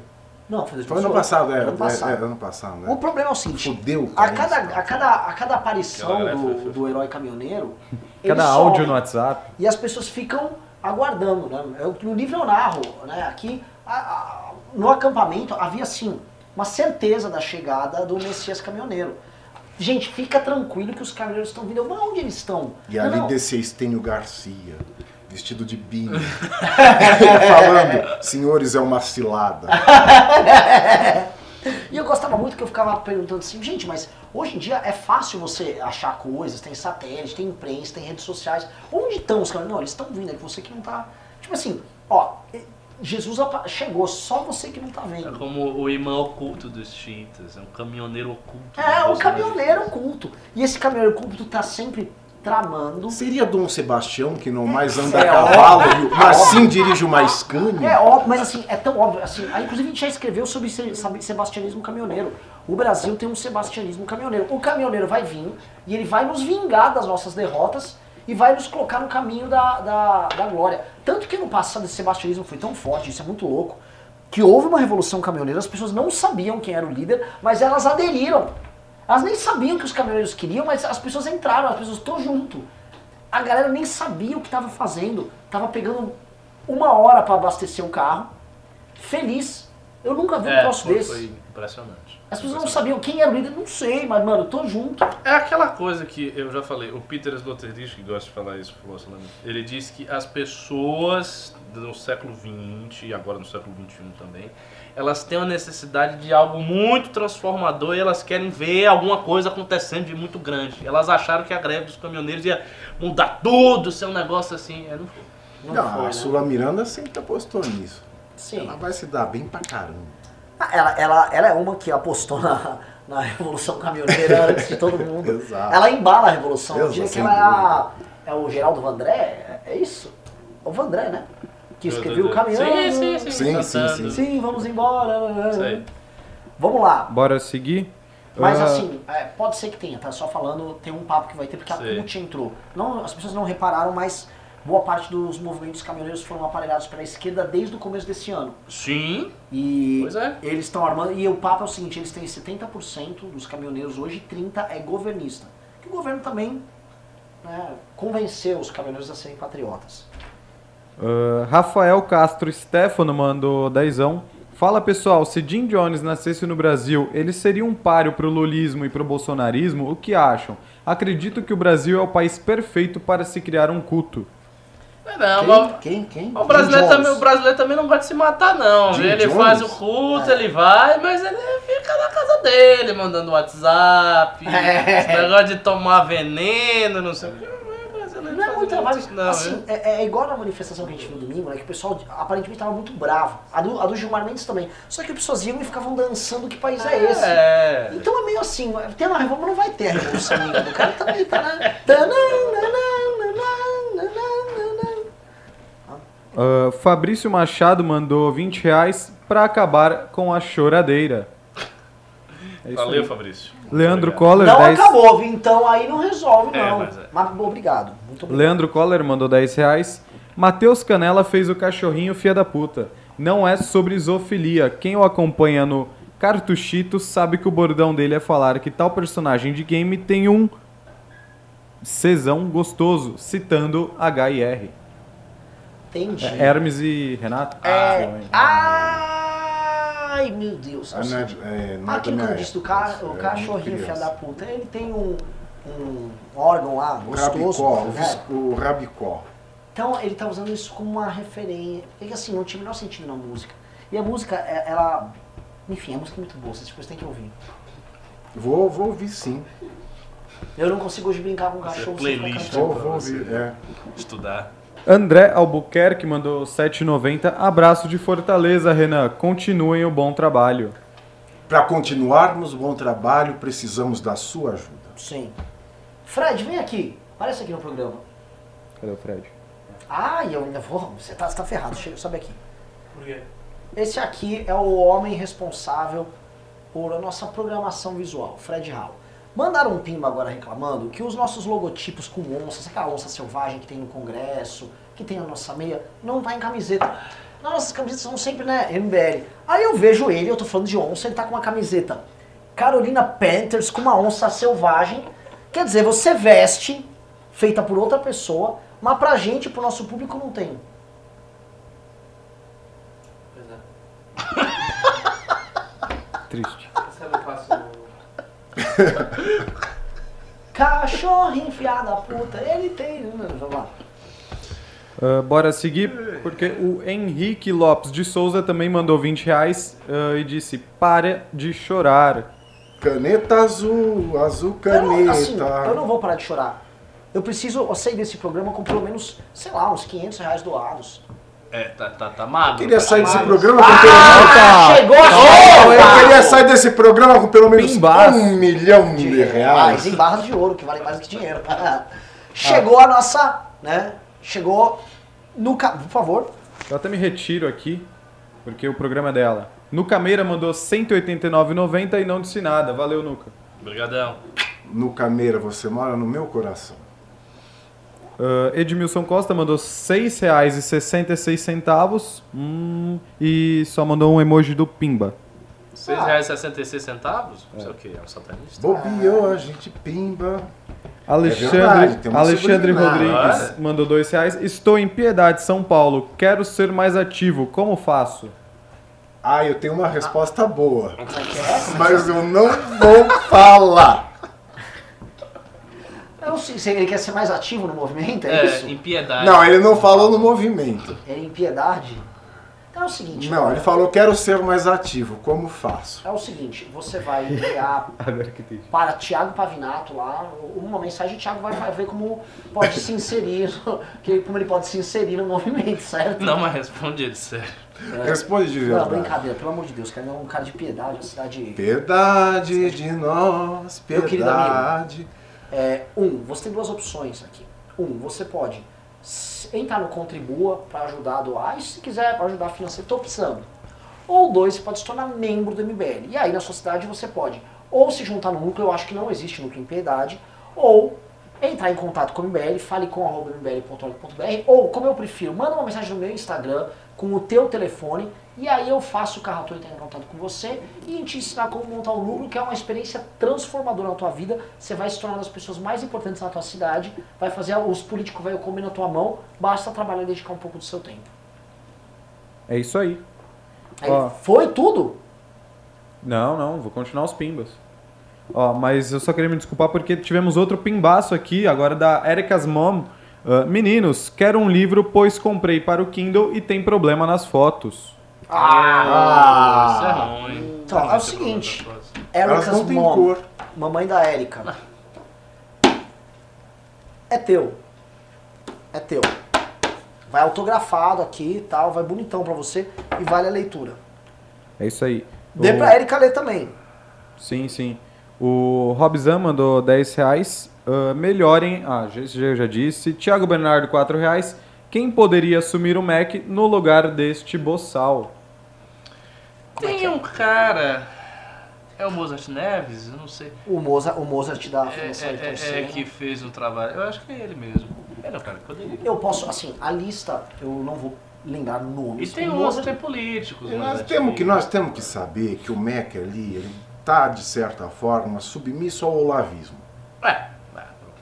Então ninguém sério vai querer assumir o MEC, a não ser o MEC da Paulista, Sim, o McMillan. McDonald's. É, Ninguém vai querer assumir o MEC tendo que, de certa forma, baixa a cabeça. abaixar a cabeça, fazer reverência, salam aleikum, você trazer o diabo pro olavismo. Ninguém sério vai querer isso. Então eu não vejo alguém sério assumindo o MEC. Só esses palhaços, tipo vai Trouble. Sim, sim, realmente. no- no- nos órgãos que são sub, os órgãos, os ministérios que são submetidos ao olavismo, os nomes que estão lá é tipo o que dá. Você pega o, na chancelaria, o, Ernesto, ele nunca foi levado a sério lá. Eu tava falando com o Caqui, nosso adorável fofito, que ele falou com o nosso Volansky, lembra? Claro! Que é uma sumidade lá dentro da, que é meu amigo no Facebook até hoje. E o Volance contando assim que esse Ernesto não existia dentro do, da chancelaria. É literalmente, sei lá, no MBL pegaram o Carratu e botou o Carratu pra tocar tudo. É que, assim, todo mundo que conhece o programa que o Carratu é nosso, nosso objeto de chacota, Ricardo. Ele permite isso. Tá- eu pago um valor a mais só pra isso. Tá vendo? Não pode isso, não pode. Se ele não for objeto de chacota, É, vai perder é, o exato, adicional, bônus, adicional chacota. Um adicional insalubridade dele. Então, o, o, o- esses caras é o que dá. É, o Ernesto aqui, o, antes era o Vélez, que é um intelectual respeitável, mas assim, nunca deveria estar naquela. Respeitável, não é? Respeitável. Não, ele Não é como é. intelectual. Tem. Ah, tem, tem, tem, análises tem um de trabalho, tem um trabalho dele. eu já li artigo dele, pô, É, mas Mas pra ser ministro, Não, não é. Ele não, é, não seria gestor e não tinha pulso e tal. Não é assim, o- o- você pega o seguinte, eles botaram um cara que nunca foi gestor de nada nesse campo educacional, e agora vai em Trouble, que literalmente nem no campo educacional era. Vamos lembrar que os, os famosos irmãos Weintraub, eles eram cotados para tocar a reforma da Previdência, porque eles eram ligados ao Onyx Lorenzoni. Eles já estavam dando trabalho, dando, Weintraub pros outros, já no final do ano passado, dando trabalho pro Guedes. A- o- eles estavam brigando para que a reforma da Previdência que andasse fosse a deles e não a do Guedes. Tem inclusive matéria sobre isso. Aí o governo não tinha o que fazer com eles e encostou um no ministério e o outro tá no Palácio do Planalto. Né? Eles literalmente estão assim, bota alguém, bota esse cara aí. Né? Sendo que o que a gente está vendo né, em, na pauta de educação, nas melhores práticas, hoje é Goiás, Espírito Santo, sempre falo Minas Gerais, Pernambuco, Ceará. São caras, pegam técnicos, trabalham com indicadores e falam, preciso subir no ranking de DEB aqui, preciso subir isso aqui, bonificação para professor e diretor que vão melhor, né, troca de equipes, equipe docente em, em instituições que estão indo Bate de frente com o sindicato. É um padrão. É um é, virou uma lição de casa que estão fazendo e que tem faz, tá fazendo está subindo bastante. Inclusive a gente teve essa pequena melhora no PISA, né, não nas posições, mas no- nos números, puxado por esses caras, por esses estados. O governo federal cagou para essas experiências, inclusive quem trabalhava com isso e estava no MEC, vindo da administração do Mendonça, eles tiraram, falando que era comunista infiltrado. Foda. É Próximo foda tema. mesmo. Bora seguir. William Soares Paixão mandou 5 reais. Gostaria de desejar parabéns aos meus colegas engenheiros pelo seu dia. O Brasil destruiu as nossas indústrias e o CREA é uma vergonha. É. Hashtag cultocracia. Fala tudo. Coutocracia? É? Que Mas não era, Não era anarcotismo? anarcotismo? É Não, vocês têm que manter o negócio padronizado. Anarcotismo. Couto é um anarquista, é um anarcocapitalista. É isso aí. Leandro Viana mandou dois reais e não disse nada. Valdir Castaldelli Júnior virou membro do canal. Valeu, Valdir. Bem-vindo. Bem-vindo. Jax Gley mandou 20 reais e também não disse nada. Andrei Moroni, 7,90. Cadê o quadro da nuca? Está sendo confeccionado, a gente mandou fazer a moldura. Romero. Brito está pintando. Ele Valeria vai- muito é. se o Romero Brito pintasse. Eu imagino, por exemplo, o Dória, né, falando assim, eu comprei um Romero. É, É, a cara bem, dele, né? Tipo bem, assim, eu tenho um bem. Brito em casa. É. E ele tem, óbvio, né? Tá triste. Alex Anderson mandou 5 reais. Comentem sobre a amiguinha do Kim, kkkk. Luísa Canziani sobre apoiar o fundão. A Patricinha é uma vergonha do meu Paraná ou estou sendo injusto? Não, não está sendo injusto em grande medida, mas, é, novamente, assim, não, você não poderia esperar nada de muito diferente dela. Agora, o fato dela ter apoiado algumas pautas boas e importantes fazem com que você, caso você não seja um radical sectário, não que você releve as cagadas, mas você fale, ó, é importante ter ela por perto como até um agente para você influenciar. Aconteceu isso muito no governo do Temer, gente do MDB que votava mal pra caramba passando a votar bem. É é bom, você tem que olhar também o copo meio, meio cheio, né? É isso aí. Ah, Leandro Viana mandou 5 reais. MBL transformou minha vida sobre política. Oito anos atrás, votei na esquerda e hoje consigo entender a merda que eu fiz e eles fizeram. Parabéns, força. Que bom, maravilhoso. Maravilhoso. Isso aí. Não tem esse assim.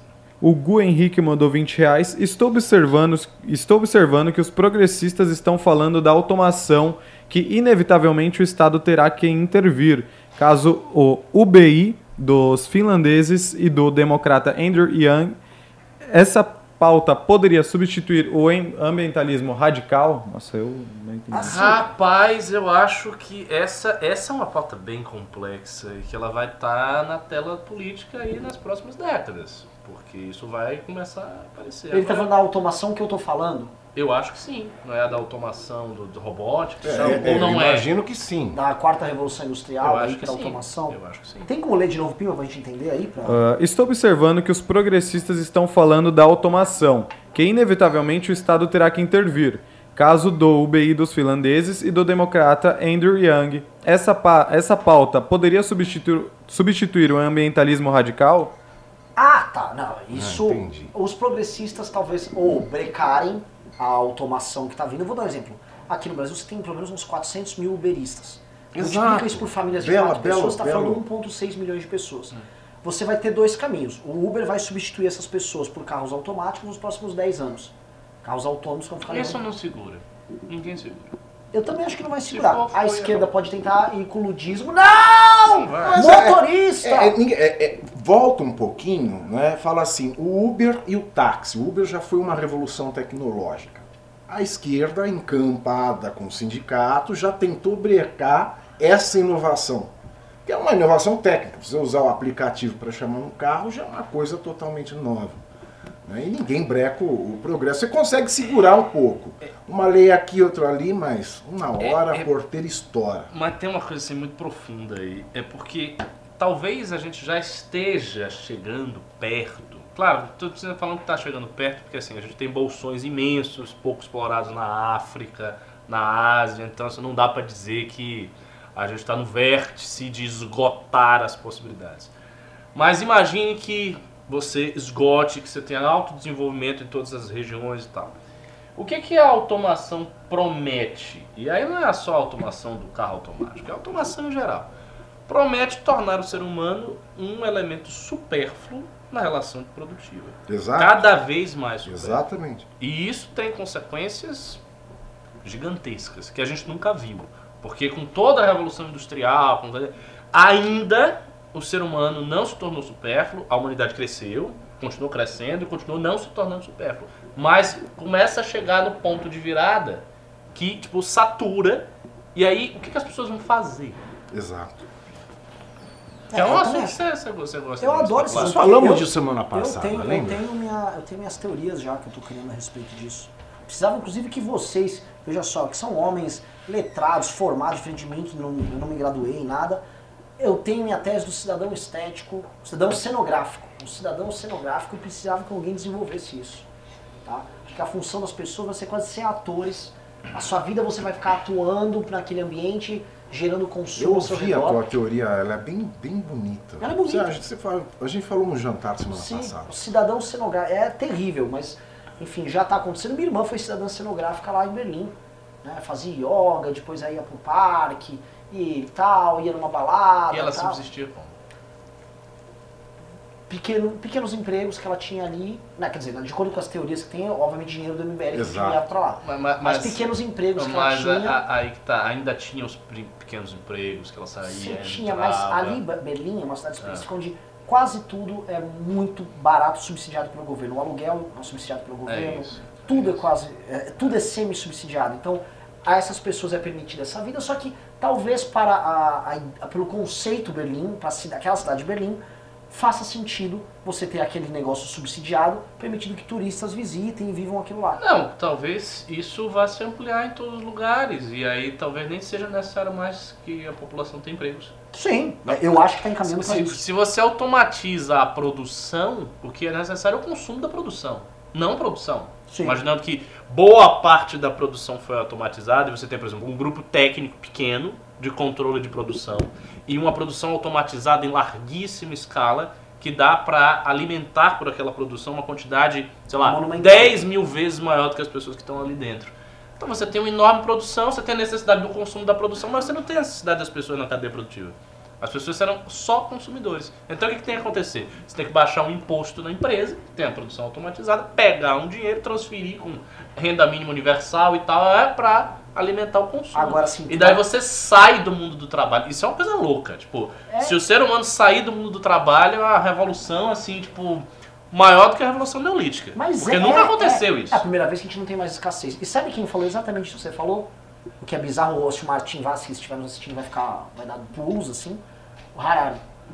O Harari disse o É? seguinte: o que vai acontecer. Ele falou assim: o destino de vocês brasileiros, ele falou aqui no Brasil, será o seguinte: vocês são agroexportadores, tá? Vocês não vão participar da quarta revolução industrial, vocês serão um país pobre que será atingido por esse desemprego em massa, e basicamente grandes empresas, grandes conglomerados como Google, Facebook, eh, Airbnb, ah, Uber, blá blá blá, eles vão pagar, mas vão ser taxados e você vai receber uma bolsa para subsistir, já, só- já que, eh, como vai ter uma O hiperprodutividade... os problema no Brasil é a bolsa chegar, né? Ah, chegar. É, mas aí eu discordo um ponto dele, essa coisa dele dizer que a gente não vai participar dessa revolução. Eu acho que vai. Ainda que seja muito retardatário. Porque se a gente observar, todas as invenções técnicas do início do século XX a gente tem. Todas. Rádio, telefone. Tudo tem. Não, não, tudo bem. Lógico, mas Então chega, o, Brasil não chega. é detentor de nenhum dos grandes monopólios. Con- Concordo, mas eu estou dizendo assim, a, a técnica chega até aqui. Então, não, mas assim, ninguém duvida, a técnica chega. O problema é o seguinte, você vai ter uma co- hiperconcentração em grandes monopólios, e esses grandes monopólios tecnológicos vão fazer as a grande automação de praticamente todas as operações que de bens de consumo. entendi o que está dizendo. entendi. Então, assim, você não vai. Assim, você, você não vai precisar trabalhar hoje. Vamos dar um exemplo. Chegou a indústria automobilística no Brasil no, na- anos 40, você já começou a ter aqui no Brasil. Beleza, o Brasil não era dono das empresas, as poucas empresas que tinham foram detonadas logo no começo, chegou as grandes, teve emprego em massa e tal. Você não vai ter mais esse emprego, nem esse emprego você vai ter aqui. Porque as, as empresas automobilísticas vão ser automatizadas para fazer carro que não vai ter motorista. Né? Então aqui a gente assim, nem, não vai gerar emprego com isso. Nem a gente vai ser, ter o papel de mão de obra barata, que é um, uma coisa que vai. O agro já não gera emprego O nenhum. agro já não gera emprego. O que, que vai restar para essa massa Ah, de classe média? Mais, o que, que vai restar, que é a, é a parte mais grave, para uma população hoje que está com seus 50 anos de idade, muito mal formada, muito mal educada, em que vai viver até os 90 anos? Ela não vai fazer nada. Ela não vai nem se adaptar com o nível de tecnologia que vai ter. E hoje, quem é o jovem brasileiro? É um cara muito mal instruído, talvez com uma formação básica pior que a dos próprios pais. Ah, Exato. horrível. Então, é um cenário horroro- horroroso. Assim, o, o Harari falou, vocês vão receber uma bolsa e vão calar a boca. Não que ele disse assim, mas ele disse assim, vocês receberam uma bolsa, vocês se ferraram. Quem vai receber bolsas maiores e quem vai ser criativo e tal? Finlândia, Singapura, Japão, Coreia do Sul, Estados Unidos, dependendo das regiões, que no meio vai ser uma desgraça. Inglaterra, Alemanha, mas o Canadá, acho que mais, mais um ou dois que eu tô me esquecendo aqui. China, óbvio. Hong Kong, China. E só. É um futuro. Vamos assim, ver. Vamos ver. Bom, temos mais pinga? Temos sim. Uh, Atílio José mandou 5 reais. Vocês deveriam criar uma inscrição, 8 a 10 reais, direto no site de vocês para tirar o atravessador. YouTube. Hum, isso é verdade. Mas tem, tem o de 30 reais lá. Né? Que, um real por dia pro MBL, gente. Não dói, não. Isso é verdade. Priscila MB mandou 20 reais. Acho o MBL um movimento incrível e acredito que vocês deveriam explorar melhor o carisma de vocês. Será? Eu não tenho Caraca, carisma, não. Claro que tem. Você tem, cara. Você tem muito. Ah, cara. isso não tem carisma. Então, Não, cari... Imagina, eu sou, eu sou um gerador de, de problemas nesse ponto. Mas isso, Você isso, tem isso agrega. carisma, porque você tem uma personalidade que, que, que é esquisita, e as pessoas Controversa. querem saber, não sei o Sim, que. talvez, talvez. Talvez foi um pimba só pro Fred. Juliano Lerrer mandou 5 reais. Que comentário. Boa. Finalmente você fez uma piada, velho. É muito boa a piada. É. Gastei quase 400 pila na loja de vocês mês passado. As camisetas são top, mas seria realmente interessante o uso do brasão em alguns modelos diferentes. Vamos jeito fazer. nisso. É. Pressione, façam mais comentários desse tipo que o Fred será pressionado. Marcelo pimbou 2 reais e não disse nada. Wayne Nova mandou 5 reais. Tô desempregado e sou agente da CIA e Carluxo, mas tô na pista. Hashtag fora riso, hashtag fora Renan, hashtag salsicha rei. Ô, Pois é. É isso aí, calma aí que eu perdi o pimba. A Underlay Pas- Pastrello mandou 10 reais. Vocês estão fudidos se depende de doação num país onde, para poder fazer política, ou se junta com os ricos da elite, ou faz ideologia para enganar os miseráveis. Classe média aqui é utopia. É. Bom, se eu A tô gente fudido, tá tá sobrevivendo, né? Mas assim, com essa dificuldade você vê. A gente tá igual o álbum do Racionais sobrevivendo no inferno. Tendo fudido, tá bom, que vale. Ó, e agora um Então, pimbaço. Um, não, um pimbaço aqui do Johnny Stark. Ó, mais um Stark na noite, hein? Boa noite, muito boa essa bancada. Parabéns. Renan, por favor, me liga após o news. Abraço a todos, em especial ao Germânico. Pessoal, assim, eu não vou considerar esse pimba. Porque é o meu pai. Ah! Aí, tipo, meu pai me. É seu pai, pô, tá ajudando, a mesada pro filho, pro, pro MBL, isso aí. Pai do. Renan, seu Mário. Você Então tem que- um ligue para o seu abraço, pai, Renan. saudade. abraço. Ele é da Fred Grande Ditadura, Mário. né? Abraço especial ao Germânico, ele foi da Fred Ditadura. Ao Germânico. É, é. Muito bom. Ligue para o seu pai, Renan. Vou ligar, já já ligo. Ah, com base com os nomes que circulam, quem o MBL está pensando em apoiar para a Prefeitura de Sampa? Leandro Viana, 10 reais. Primeiro, assim, de acordo com a legislação vigente, o MBL não vai apoiar ninguém. Acho que o MBL vai apoiar o Bruno Covas. Mas é o seguinte, vamos pensar o seguinte. Eu acho que dá vai apoiar a. Irundina. Ah, Ela tá pô, viva ainda? Tá, e quer ser vice-prefeita. Tá, é, tá negociando com o Boulos pra ser o vice do Boulos no PSOL, ou eventualmente vice da O pessoal não Marta. larga o osso, né? Chega nessa cidade. Não. Se eu fosse ele nessa cidade, eu tava era vivendo o resto da minha vida. Ali, não vai largar. É isso não aí. vai? Tem muito pimba ainda, Couto? Tem alguns. Tuca Nossa Sintra Senhora. mandou 19,99 dólares. Aqui vai minha mera ajuda. Não parem de lutar. O Brasil precisa de vocês. Deu uma Obrigado. melhoradinha os obrigado. pimbas, né? Tava ruim. Tá, tá Vamos bater valendo. nosso quentinho. Então, do assim, dia. eles estão ba- de baixo valor, mas tem muita gente. Sim. Pessoas variadas pimbando, isso é bom. Priscila Merizio mandou 10 reais. Se vocês dançarem como Dita Von Teese, vão atrair mais mulheres. Hahaha. Obrigado, querida. Próximo. Bom, Pavina... Você sabe quem é Dita Montiz? Vocês Sei, conhecem? sim, que foi amante do Marilyn Manson. Sim, sim, sim. Eu, eu realmente não teria condições, mas Uma talvez... mulher Pavinato- maravilhosa, lindíssima. Faço, eu faço. Eu Lindíssima. faço travestido ainda. É, opa! Tá? Tiago Pistori mandou 20 reais. Estava na fazenda tocando meu berrante. De repente aparecem, apareceram dois patriotas em seus cavalos com a bandeira do Brasil como se fossem capas gritando mito e, faz- e fazendo arminha. Acho que confundiram a convocação. Pois é, pois é, pois é, pois é. Mas eu não duvido não que eu tenha aparecido isso, porque eu já vi esse tipo de cena. Hater do Renan mandou 5 reais. Vocês estavam falando de, de religião mais cedo. O cara mais crente do MBL é o Renan. Ele é devedor. Pagão nunca será. Ah!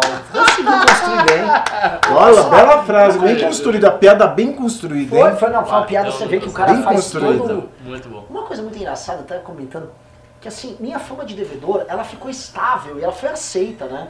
E assim, eu- o Renan vai ser sempre um devedor. Ah, vocês falam muitas vezes, né? Vocês, eu sou um cara Ah, quebrado, eu tenho dívidas né? enormes, a justiça trabalhista. Mas eu tenho uma cara meio Eu, perdoada, eu tenho que né? ir, né? É, é, a gente tem que terminar logo, acelera aí, acelera Ó, aí. só mais dois pimbas, três pimbas. Davi Miguel mandou 10 reais, não disse nada. Henrique Lopes, Henrique Lopes de Souza mandou 10 reais. A lógica do mercado não tem que mudar, já que ninguém vai ter dinheiro para comprar a produção? Então, eu acho que se for este o caminho, nós estaremos entrando em algo muito próximo do socialismo. Ou Ou seja, comunismo, talvez os socialistas estejam certos. Mas, bom, a gente já falou disso aqui. Existe uma teoria no campo da esquerda que são os aceleracionistas. Que é o cara que falou, não, não precisava de revolução, é só acelerar o capitalismo que vai Não, chegar. essa não é uma teoria pequena. Na realidade, o marxismo, durante muito tempo antes de Lenin, era essencialmente revolucionário, no, no seguinte sentido. Eles achavam que era o desenvolvimento gradual do capitalismo, sem grandes rupturas revolucionárias, que ia desembocar no socialismo. Exato. Isso é mais a essência, ortodoxo. A essência marxista é Isso historicista. é mais ortodoxo do que, que Lenin. É, que Lenin mudou a, tudo. A essência tudo marxista é historicista. Pois a é, história exato. ia acabar nisso mesmo. Vai e exato. tal, e não tem jeito. Tá, tá, eu já vejo. Acabou? Matheus. Guzela mandou última. 50 reais. Toda vez que escuto sobre aquecimento global, tenho arrepios. É uma pseudoteoria que não se sustenta. Experimentem retirar todo o CO2 da atmosfera. Adeus fotossíntese. Aproveitando, um forte abraço aos meus colegas engenheiros. Olha, eu não posso Olha, é, inteiro. arrepio nessa idade não é mais, é tesão. mesmo. não tem mais arrepio. Ó, Ó, eu vou, assim, é um pimbeiro, agradeço demais o pimbeiro, mas eu não posso concordar com o que foi dito. Eu acredito sim que há aquecimento global e é um equilíbrio, né? Não é que você fala em retirar tudo do CO2, mas tem um equilíbrio aqui que está sendo alterado. Eu, eu tive com. Eu não acredito, não. Você não acredita? Eu tive É, com um não. cientista, veio inclusive nos visitar aqui. É, é, é bem acachapante assim, a quantidade de provas. Ah, cara, mas aí é que está. Você tava com um cientista que acredita na tese. É, é difícil você debater com um especialista na área dele. Mas, Mas, por ele, exemplo, era, tem ele, era, outros. ele era terrabolista? Tem, Ele é terrabulista. tem outros especialistas que negam. Porque eu já vi. Eu já vi geógrafos, já vi pessoas dessa área que negam. E é difícil. E outra, e tem um detalhe. Você sabe que na década de 70 tinha a, terra, a, a- a tese do resfriamento global. Que era majoritária. Pode procurar. Não, Tese que vai ter um resfriamento global. Não, mas tinha como assim um fator e tal. E eles tiveram que revisar essa teoria para o do É que aquecimento. Mas sei lá, vai que o aquecimento é revisado e volta. Você, Aí teve um pimba aqui do Leonardo Guarizo Barbosa, dois reais. Tem que ser engenheiro para falar de biologia. E por último, Você- É ele. Ah, Juliano Lerro, dois reais. Levem o Pirula em um news. Vamos encerrar. O Ricardo vai ter que trabalhar, já tá tarde, eu estou estra- estragando a noite, a night de todos os nossos colegas aqui. Meus queridos amigos, é sobre o 100 Auspicioso, Auspicioso. condescendente, é, Contemplativo, loução. contemplativo. Loução. loução. Ah, Hum, foi- gostei. Sempre moça varonil louçã, também? Loução. Varonil. olhar de Nucameira. Mas Nucameira varonil? É, Não, Não não tá varonil. Também, o mas de Ele já vai ser, vai Mônaco e The Closing. Damos este bem news por encerrado. Muito obrigado. Quem levou o livro, né? Quem levou o livro É isso aqui aí. já manda. Manda e-mail para tv@mbl.org.br. Goodbye. Beijinhos. Manda rápido que Goodbye. chega antes Beijinho, do beijinho. Natal. tchau, hein? tchau. E pessoal que quer o kit do MBL, acessa lá a loja que já tá acabando, hein? São poucos kits. Kiti, kiti.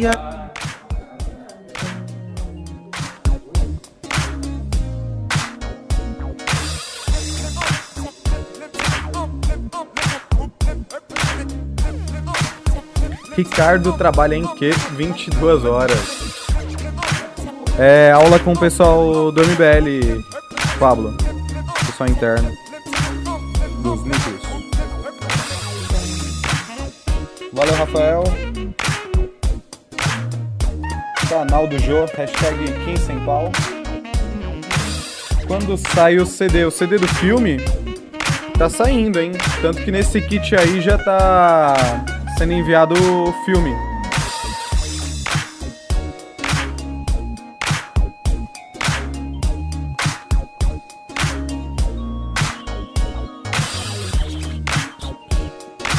Nicolau Neto, cadê o Arthur? Eita, tá batendo em sindicalista.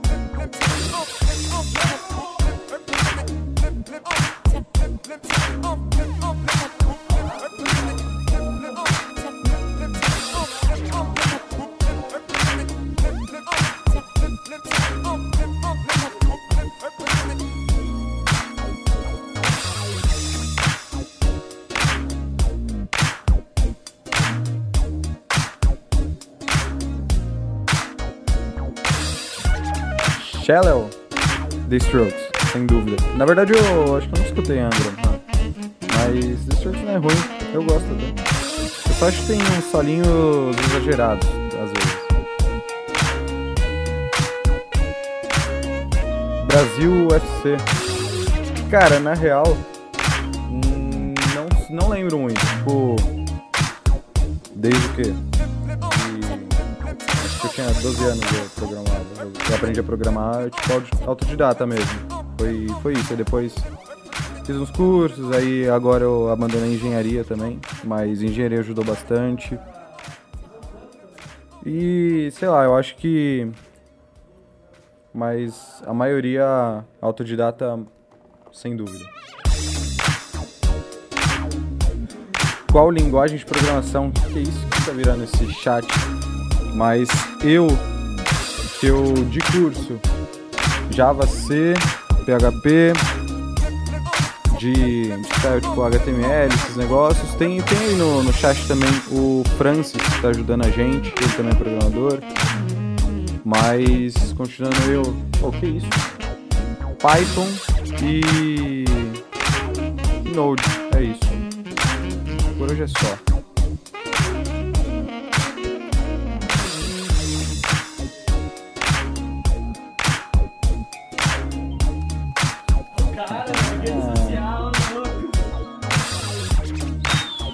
Eu, eu nem tinha percebido que a câmera tava aqui.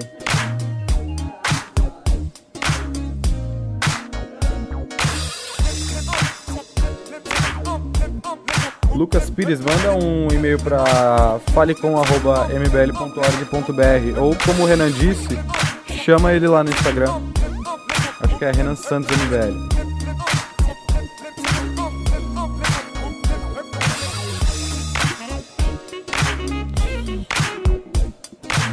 Sabe mais por que, Shala. Eu já, eu já cheguei a ver um pouquinho de, C Sharp, C++, mas sei lá, nunca curti muito C principalmente, dessas parecidas. Tipo Java, ninguém gosta disso.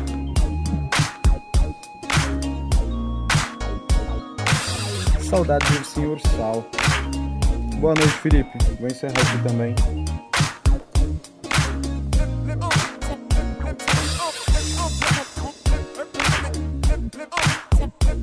Falou, galera. Até mais. Até quarta que vem.